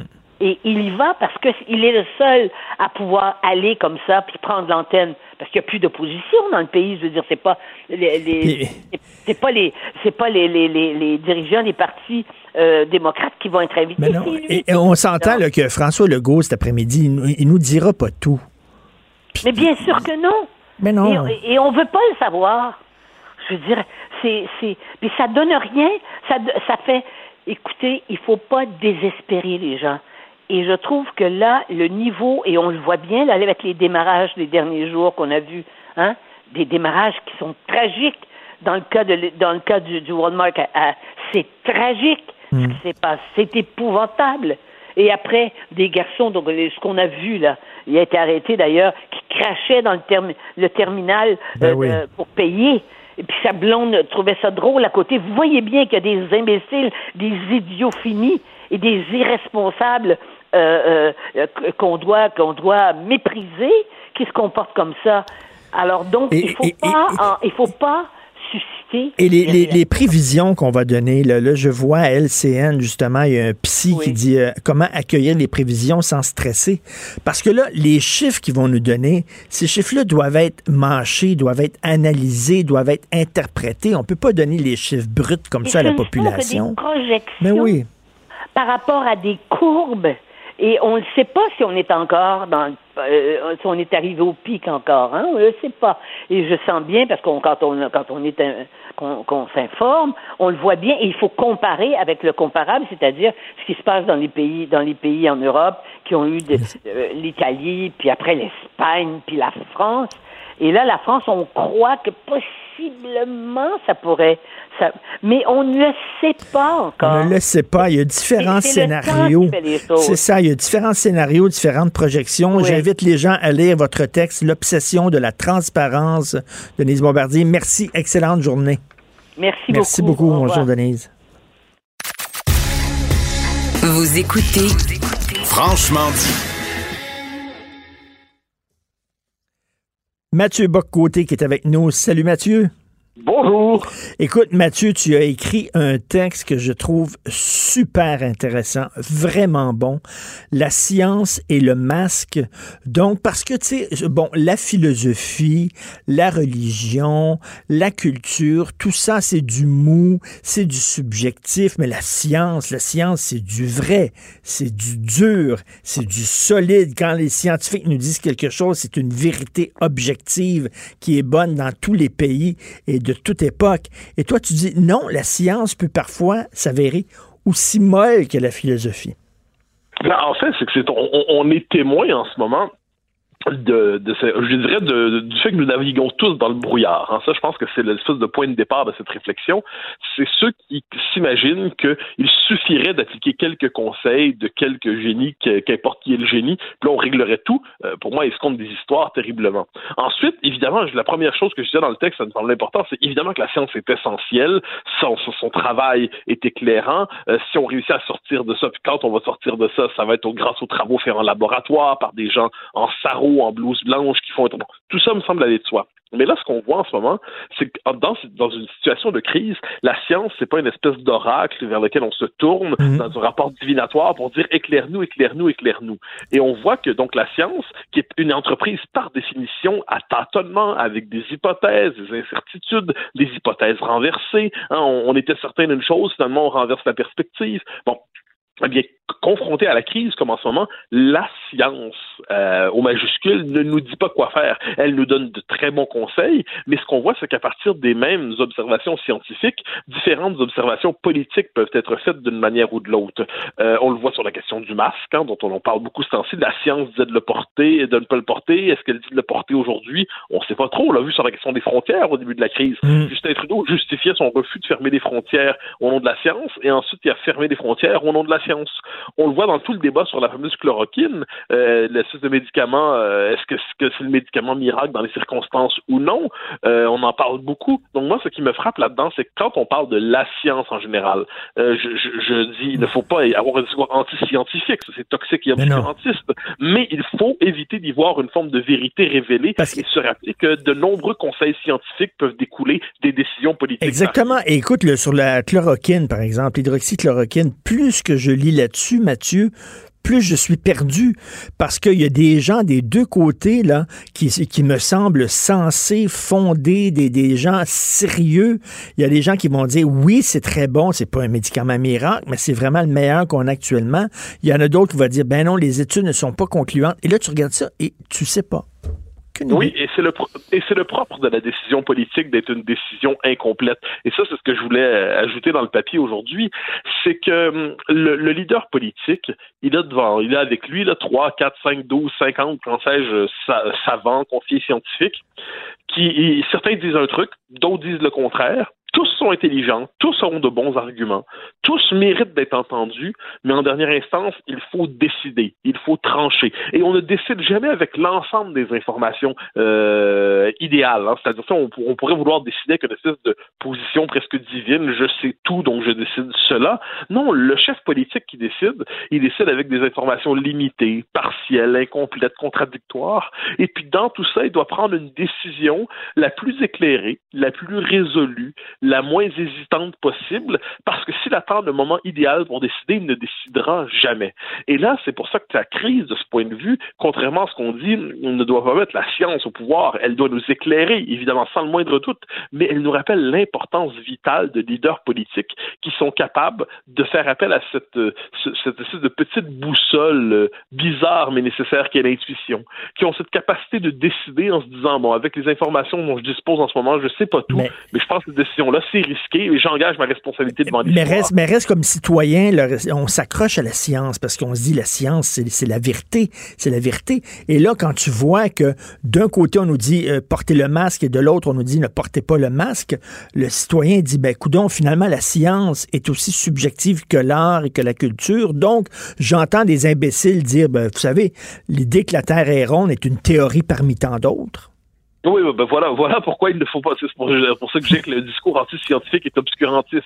Ce que je cherche à, rappeler ici, c'est non pas la non-valeur de la science d'aucune manière, mais c'est le fait que les conclusions qu'elle propose, les recommandations plus encore, sont euh, sans être tous équivalentes dans les recommandations. Il y en a des meilleures que d'autres, mais il y a une dimension inévitablement approximative. Euh, quelquefois, il y a des vraies certitudes. Ben, on s'entend, il y a des vraies certitudes. Il en manque pas d'ailleurs. Mais quand dans, dans le feu de l'action, comme en ce moment, quand on le voit beaucoup en France, euh, Emmanuel Macron qui se réfugie derrière tous les comités expertocratiques disponibles, eh bien, finalement, les décisions sont confuses et euh, non seulement confuses, mais quelquefois ça pousse au cynisme de la population. Puis là, c'est à ce moment-là qu'on retrouve cette espèce de, de petit frère oublié par la modernité qui est le bon sens. Hein, le bon sens qu'on aime euh, tourner en ridicule en disant le gros bon sens, hein, comme si c'était la, la, doctrine des mononcles imbéciles. Eh bien non, le, bon sens, ça existe aussi. Et, et là, on retrouve autour de la fameuse question du masque. évidemment, c'est pas un substitut à tout ce qu'on nous a dit depuis le début de cette crise, c'est-à-dire les mesures de distanciation physique, le fait de, de se laver les mains, tout ça, nous le savons. Mais ensuite, avoir un masque qui, sans être un masque idéal, n'est pas nécessairement inutile. C'est un petit plus dans les circonstances. Je pense que l'intelligence commune l'avait repéré depuis un certain temps. Et là, le discours euh, public, euh, non pas s'y rallie, mais décide de consentir à cette part de réel parce qu'on avait peur, on se disait, oh, si les gens prennent des masques, eh bien là, il va en manquer dans le système médical. Eh, eh, non, le, bon sens négocie. Écoute, en terminant, est-ce que ça veut dire qu'il faut prendre euh, les, les, les, les, les découvertes scientifiques, les nouvelles concernant la science avec un grain de sel? Ben, non, moi, moi, alors moi, je hiérarchise là-dedans. C'est-à-dire, quand on me dit que la biologie m'apprend quelque chose, que la physique m'apprend quelque chose, j'ai tendance à me dire, OK, on est devant du 2 plus 2 égale 4. Ensuite, on nuance. Euh, et plus on se rapproche des sciences sociales, plus j'ai tendance à douter et à multiplier les points d'interrogation. Et qui, quand, quand à la fin, on nous explique en sciences sociales qu'il n'y a pas de différence entre l'homme et la femme et ce n'est qu'une construction psychologique ou une construction sociale et idéologique due au patriarcat, puis on me dit que c'est au nom de la science qu'on me dit ça, je veux dire, ce bout-là de la science, je le nommerai idéologie. Et ensuite, quand, quand on est devant du vrai travail scientifique, je l'écoute, je conserve mon jugement, mais je l'écoute en sachant me, soumettre aux bonnes autorités, tout en sachant que le leader politique entend des autorités contradictoires et doit trancher à travers tout cela. En tout cas, un sacré bon texte parce que vraiment, je lis beaucoup sur, bien sûr, sur la pandémie, euh, mais cet angle-là sur la science et ce regard sur la science, je ne l'avais pas encore lu. Donc, j'invite les gens à lire ton texte, La science et le masque. Ça prend des gens comme Mathieu Bock-Côté pour nous allumer là-dessus. Merci, Mathieu. Au, grand plaisir, au revoir. Merci. Jonathan, comment ça va? C'est vraiment intéressant ce que Mathieu euh, disait, hein, parce que euh, j'ai déjà lu, j'essaie de retrouver ça en vous écoutant. je pense que c'est le concept de vérité scientifique, quelque chose comme ça. Tu sais, on, a tendance à penser que lorsque la science valide une hypothèse, une théorie, que ça devient un absolu. Or, mhm. moi j'ai déjà lu, entendu que c'est vrai jusqu'à ce qu'une autre théorie vienne la contredire. Et, et, donc, on ne peut pas prendre pour acquis, tu sais, à part pour des évidences comme la Terre est ronde ou l'homme et la femme, comme Mathieu vient de dire, lorsqu'il y a une théorie scientifique, lorsqu'il y a un principe qui est prouvé, euh, quelque chose d'autre peut être prouvé et venir tendre à démontrer le contraire éventuellement on ne doit jamais oublier ça. Surtout au début, là, avec la chloroquine, on est encore au, tout début. Là, on ne peut pas savoir de façon sûre et nette là, si c'est bon ou pas bon. On est en train d'y gonner là-dessus. Là. Ouais, c'est drôle parce que je t'écoutais un peu plus tôt dans l'émission, puis euh, des fois j'écoute Mario, j'écoute Benoît, puis je me rends compte que les gens des, euh, des médias qui avons une tribune, que des fois les gens se tournent vers nous pour poser des questions, partager leurs sentiments. Je me rends compte qu'on a tous les mêmes trucs qui nous parviennent. Là. la Suède, euh, la chloroquine pro, on n'en parle pas assez souvent? Euh, on a ça, revient tout le temps. Les gens nous écrivent, puis, tu sais, faites attention, emportez-vous pas. C'est tellement jeune comme phénomène. Le coronavirus, la COVID-19, c'est normal qu'il y ait des contradictions. C'est normal qu'on soit en évolution dans notre capacité à comprendre la patente. Puis, tu sais, euh, on n'arrête pas de voir à tous les jours des, des périodes de questions avec des médecins. bon, on voit Diane Lamar, par exemple, à LCN. Mais à chaque jour, il y en a des nouvelles questions. Là, comme moi, tantôt, je vais parler avec euh, avec, Nima euh, Massouche. Oui. Euh, parce que je me rends compte que encore aujourd'hui, j'en ai plein de questions Plein, hein. il- Une question que je me pose, là, et, et ça fait des jours que je veux la poser. Est-ce qu'il y a des gens qui ont une prédisposition immunitaire qui font en sorte que même si tu leur garoches le virus d'en face, ils le pogneront pas? Bonne question. Je, je l'ai pas entendu, moi, cette question-là. Et si oui, est-ce qu'on peut regarder qu'est-ce qu'ils ont dans leur génétique, par exemple, puis, mais- ou dans leur bagage immunitaire qui, Ben, tout à qui fait en sorte qu'eux eux sont protégés? Autre question, s'il y a des gens qui disent quand tu l'as, mettons, puis tu t'en débarrasses, après ça, tu es immunisé. Mais je suis pas sûr, moi. Je suis pas sûr. Tu peux- tu peux-tu l'avoir deux fois? Oui, oui. Et oui, c'est ça. Si euh, s'il mute, est-ce que tu peux l'avoir oui. quand même?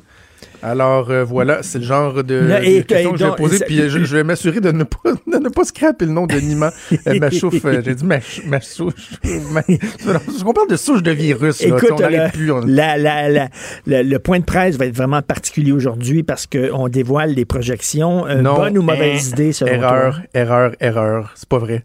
Toi, tu les auras pas, moi, je vais les avoir. Dans ta face. Comment ça? Parce que, selon ma compréhension, les courbes ne seront pas euh, divulguées, dévoilées euh, au point de presse de 13h. Ça va être fait via un briefing technique à 15h30 à Ah! huis clos pour euh, seulement les médias de la tribune parlementaire. Et Bibi, ici, a la chance d'être accrédité à la tribune parlementaire, Ah, la oui, tribune ça de la va presse. être comme donc- ça. mais, mais en même temps, tu sais, Pourquoi ils veulent souviens-toi pas quand- le dire directement à la caméra, Ben, moi, je- aux gens?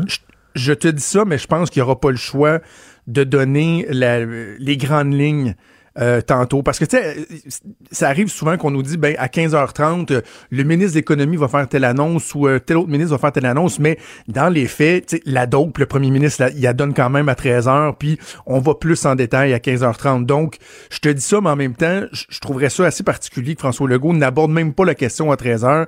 Ils disent, ben, on va donner l'information aux médias à 15h30 et eux vous la relayeront, vous la donneront par la suite. Fait que, tu sais, je te dis ça, mais en même Mm. temps, j'imagine qu'il va nous donner quand même les grandes lignes. En tout cas, bref, on a quand même un briefing technique, nous, euh, euh, les, euh, les médias de la tribune de la presse, euh, à 15h30. Hey, euh, donc, tu vas je suis pas sûr que c'est une bonne idée. Euh, Pour répondre à ta question, Ah oui? je, suis pas certain que c'est une bonne idée. Mais en tout Je sais pas, je me pose des questions, mais tu me raconteras demain comment s'est passé le briefing technique. et Avec tout. plaisir. C'est très le fun. Écoute, on t'écoute bien sûr avec Maude.